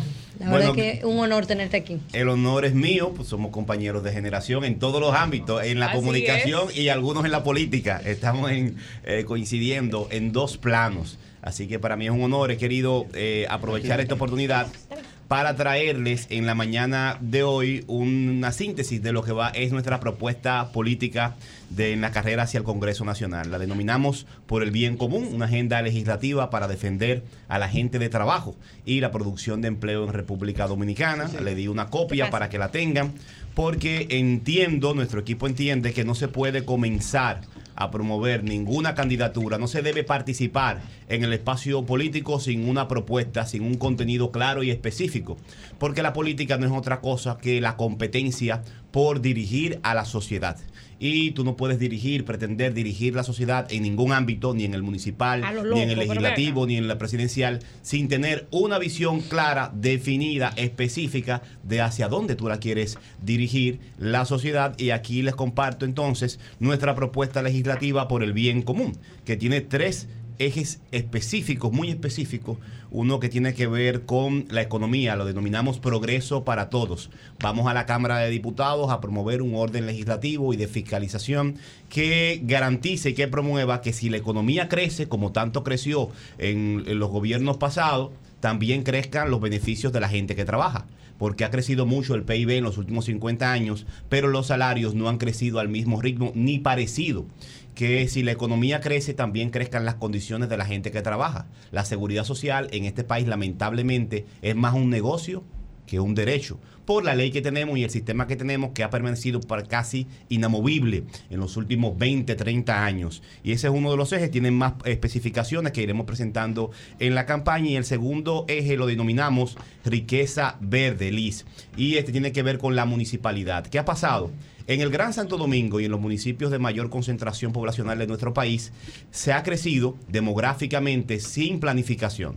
Y eso ha provocado que la inmensa mayoría de la población, que es de recursos medios y bajos, eh, crezca, construya su casa, alquile un apartamento en un lugar que creció sin dejar espacio para la sana recreación. Tener un parque es un lujo. Tener un parque cerca en este país es un lujo. Eh, no por esta administración ni la anterior, es que creció sin planificación el país. Y la mayoría de los niños, de los jóvenes, no tienen la dicha de levantarse un sábado como hoy a dar una vuelta en el parque. La mayoría de las mujeres que trabajan, las domésticas, cuando terminan, que quieren caminar, no tienen dónde caminar. Le decimos, haga ejercicio, pero es que no Mm, tienen. Porque el país creció sin planificación. ¿Qué proponemos? Vamos al Congreso a llevar una propuesta para que cada año, por ley, se siembre un espacio recreativo verde en las zonas sin planificación. Que el Estado, si no tiene los recursos, cada año sí compre un pedacito de una zona urbana, lo adquiera con unos fondos y vaya sembrando espacios verdes y recreativos para que lo mismo que nosotros que salimos en los parques principales de- del distrito de Santo Domingo Este a hacer ejercicio, una persona de escasos o medianos recursos pueda salir en la mañana a recrearse con sus hijos en un área verde. Y sabemos que el verde, en todo el sentido de la palabra, donde hay más verde, donde hay más parques, hay mejor calidad de vida y hasta el valor económico de las viviendas se recrea. sabes, Jonathan, que te felicito porque tenemos una propuesta muy similar. Qué barbaridad. Tenemos una propuesta muy similar y es precisamente de que se incrementen los espacios de, de áreas verdes aquí en la Vamos a República asociarnos, porque con este proyecto de ley sería por ley que cada año, si el gobierno tiene todos los recursos, cada pedacito que siembre cada año es un aumento exponencial Al para lo que hay. Y al cinturón verde. Y al, al cinturón verde y a las urbanidades, por ejemplo, como San Cristóbal. que Mira, acá bonitas. eso, comer bien, vivir mejor. ¿Cómo es eso? Ese es el tercer Jonathan, es- eso tiene que ver con lo que plantea nuestro amigo La Luz, de que el picapollo es inconstitucional. ¿Qué es No, la, la, eh, yo antes creía que el Amigo, tema amigo, de la amigo. alimentación era un tema popi. ¿Y qué es Ey, eso que tú eso traes ya, ahí? Ey, yo Jonathan, antes creía que el tema de la alimentación era un tema popi. Y eh, eh, soy muy cuidadoso con las posiciones políticas que asumo porque te- el aporte que quiero hacer es tener una voz política que represente a los sectores vulnerables de donde vengo. aunque ya he ascendido socialmente, me he desarrollado y comparto con diferentes clases sociales. Estoy, no, no, no vivo como vivía cuando era eh, niño y joven, pero eh, y he trabajado toda mi vida en el sector privado. Hay gente que cree que primera vez que participo en el sector público en este momento, pero toda mi vida la he hecho en el sector privado y gracias a Dios he tenido un desempeño muy bueno en mi ámbito. Eh, y eh, veo, veía este tema con cierto recelo, pero me puse a estudiar y por la muerte de mi papá, que falleció a los 56 años, y estudiar la situación y trabajé con eh, unas en- con la Articulación Nacional Campesina. Y realmente, señor, uno investigando se da, clase que la- se da cuenta de que la gran tragedia de salud de República Dominicana es la mala alimentación. Yo revisando los datos, tuve que volver a revisarlos varias veces y consultar los medios nacionales varias veces porque no me lo creía el otro día.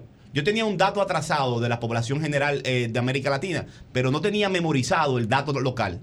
El 70% de las muertes en República Dominicana en el 2022 tienen que ver con problemas de salud vinculados con la mala alimentación y específicamente con la ingesta de alimentos superprocesados altos en azúcar, grasas saturadas, que no son las grasas naturales, y eh, carbohidratos y alto contenido en sal. Eso está matando a nuestra población. Pero ¿quién está educando a nuestra población en cuanto a lo que le conviene o no comer? La publicidad. Tú vas a cualquier cafetería en el sector privado y en parte del público y los niños lo primero que ven cuando ven al mostrador es un conjunto de contenidos que lo que leen es la parte bonita del contenido, Sí. pero no le enseñan la parte que le hace daño. Y desde niños estamos educando a nuestros niños, le estamos dando alimentos que a los 40 años hacen que en este país un hombre de 40 años y una mujer sea hipertenso, diabético, tomando pastillas a los 40 años, que en este tiempo lleva una edad muy, muy, eh, muy, juventud. muy bajita, joven todavía, y es una tragedia nacional. Yo invito a todos, incluso los actores políticos, a que revisemos este tema, porque el nuestro es un pueblo enfermo. Así es. Enfermo y es por la mala alimentación. Y creo que hasta con promoviendo por los medios de comunicación y una ley que promueva la alimentación saludable, hacemos una revolución es, eh, pacífica en este país y mejoramos los indicadores de salud. Esos son los tres ejes que forman parte de nuestra propuesta que denominamos por el bien común. Una agenda legislativa para defender a la gente de trabajo y a las empresas que generan empleo. Excelente. Jonathan, tienes que volver. Jonathan, tienes que volver, pero como tú señalas, los datos de salud pública dicen que el 70% de los dominicanos sufren de sobrepeso. No, y que hay que hablar de Eh, política, de política sí, electoral con Jonathan. Y recordar. Debatir un chin, debatir un chin. Invíteme que ustedes son grandes ligas, yo vengo, me, me. Recordar que estás en la circunscripción número 3 de Santo Domingo Este. Así La es. Voy a ser, soy miembro del Comité Político del Frente Amplio, seguimos en las negociaciones, ustedes saben que el tema de las reservas, las negociaciones está muy avanzado, más adelante daremos informaciones, pero mientras tanto soy ya candidato del Frente Amplio, iré en alianzas, eh, en una alianza amplia que estamos construyendo y soy aspirante por la circunscripción 3. Todo el que vive desde la Charles de Gol hacia el este, Boca Chica y Guerra, Santo Domingo Este, puede votar por. Jonathan Liriano. Por favor, búsquenme en las redes sociales y no, no le pido a nadie que vote por mí ahora. Lo que estoy pidiendo es que me investigue y que investigue mis propuestas. Excelente. Sería un excelente gracias. legislador. Muchísimas gracias, Jonathan Liriano, candidato ya a diputado por Santo Domingo Este en su circunscripción número 3. Don Cristian, ¿alguna pregunta que nosotros estamos Yo hoy no tengo preguntas, ¿Qué? pero tengo una Gracias, sugerencia. gracias, Dios mío. Tengo No una sugerencia. Yo siempre he creído en, Sí. en el tema de ahorrar energía. Ajá. Cuando se vayan, apaguen la luz, si no se la quitan antes. Ay, mi Cambio. Cambio, pues. Sol 106.5, la más interactiva. Una emisora RCC Miria.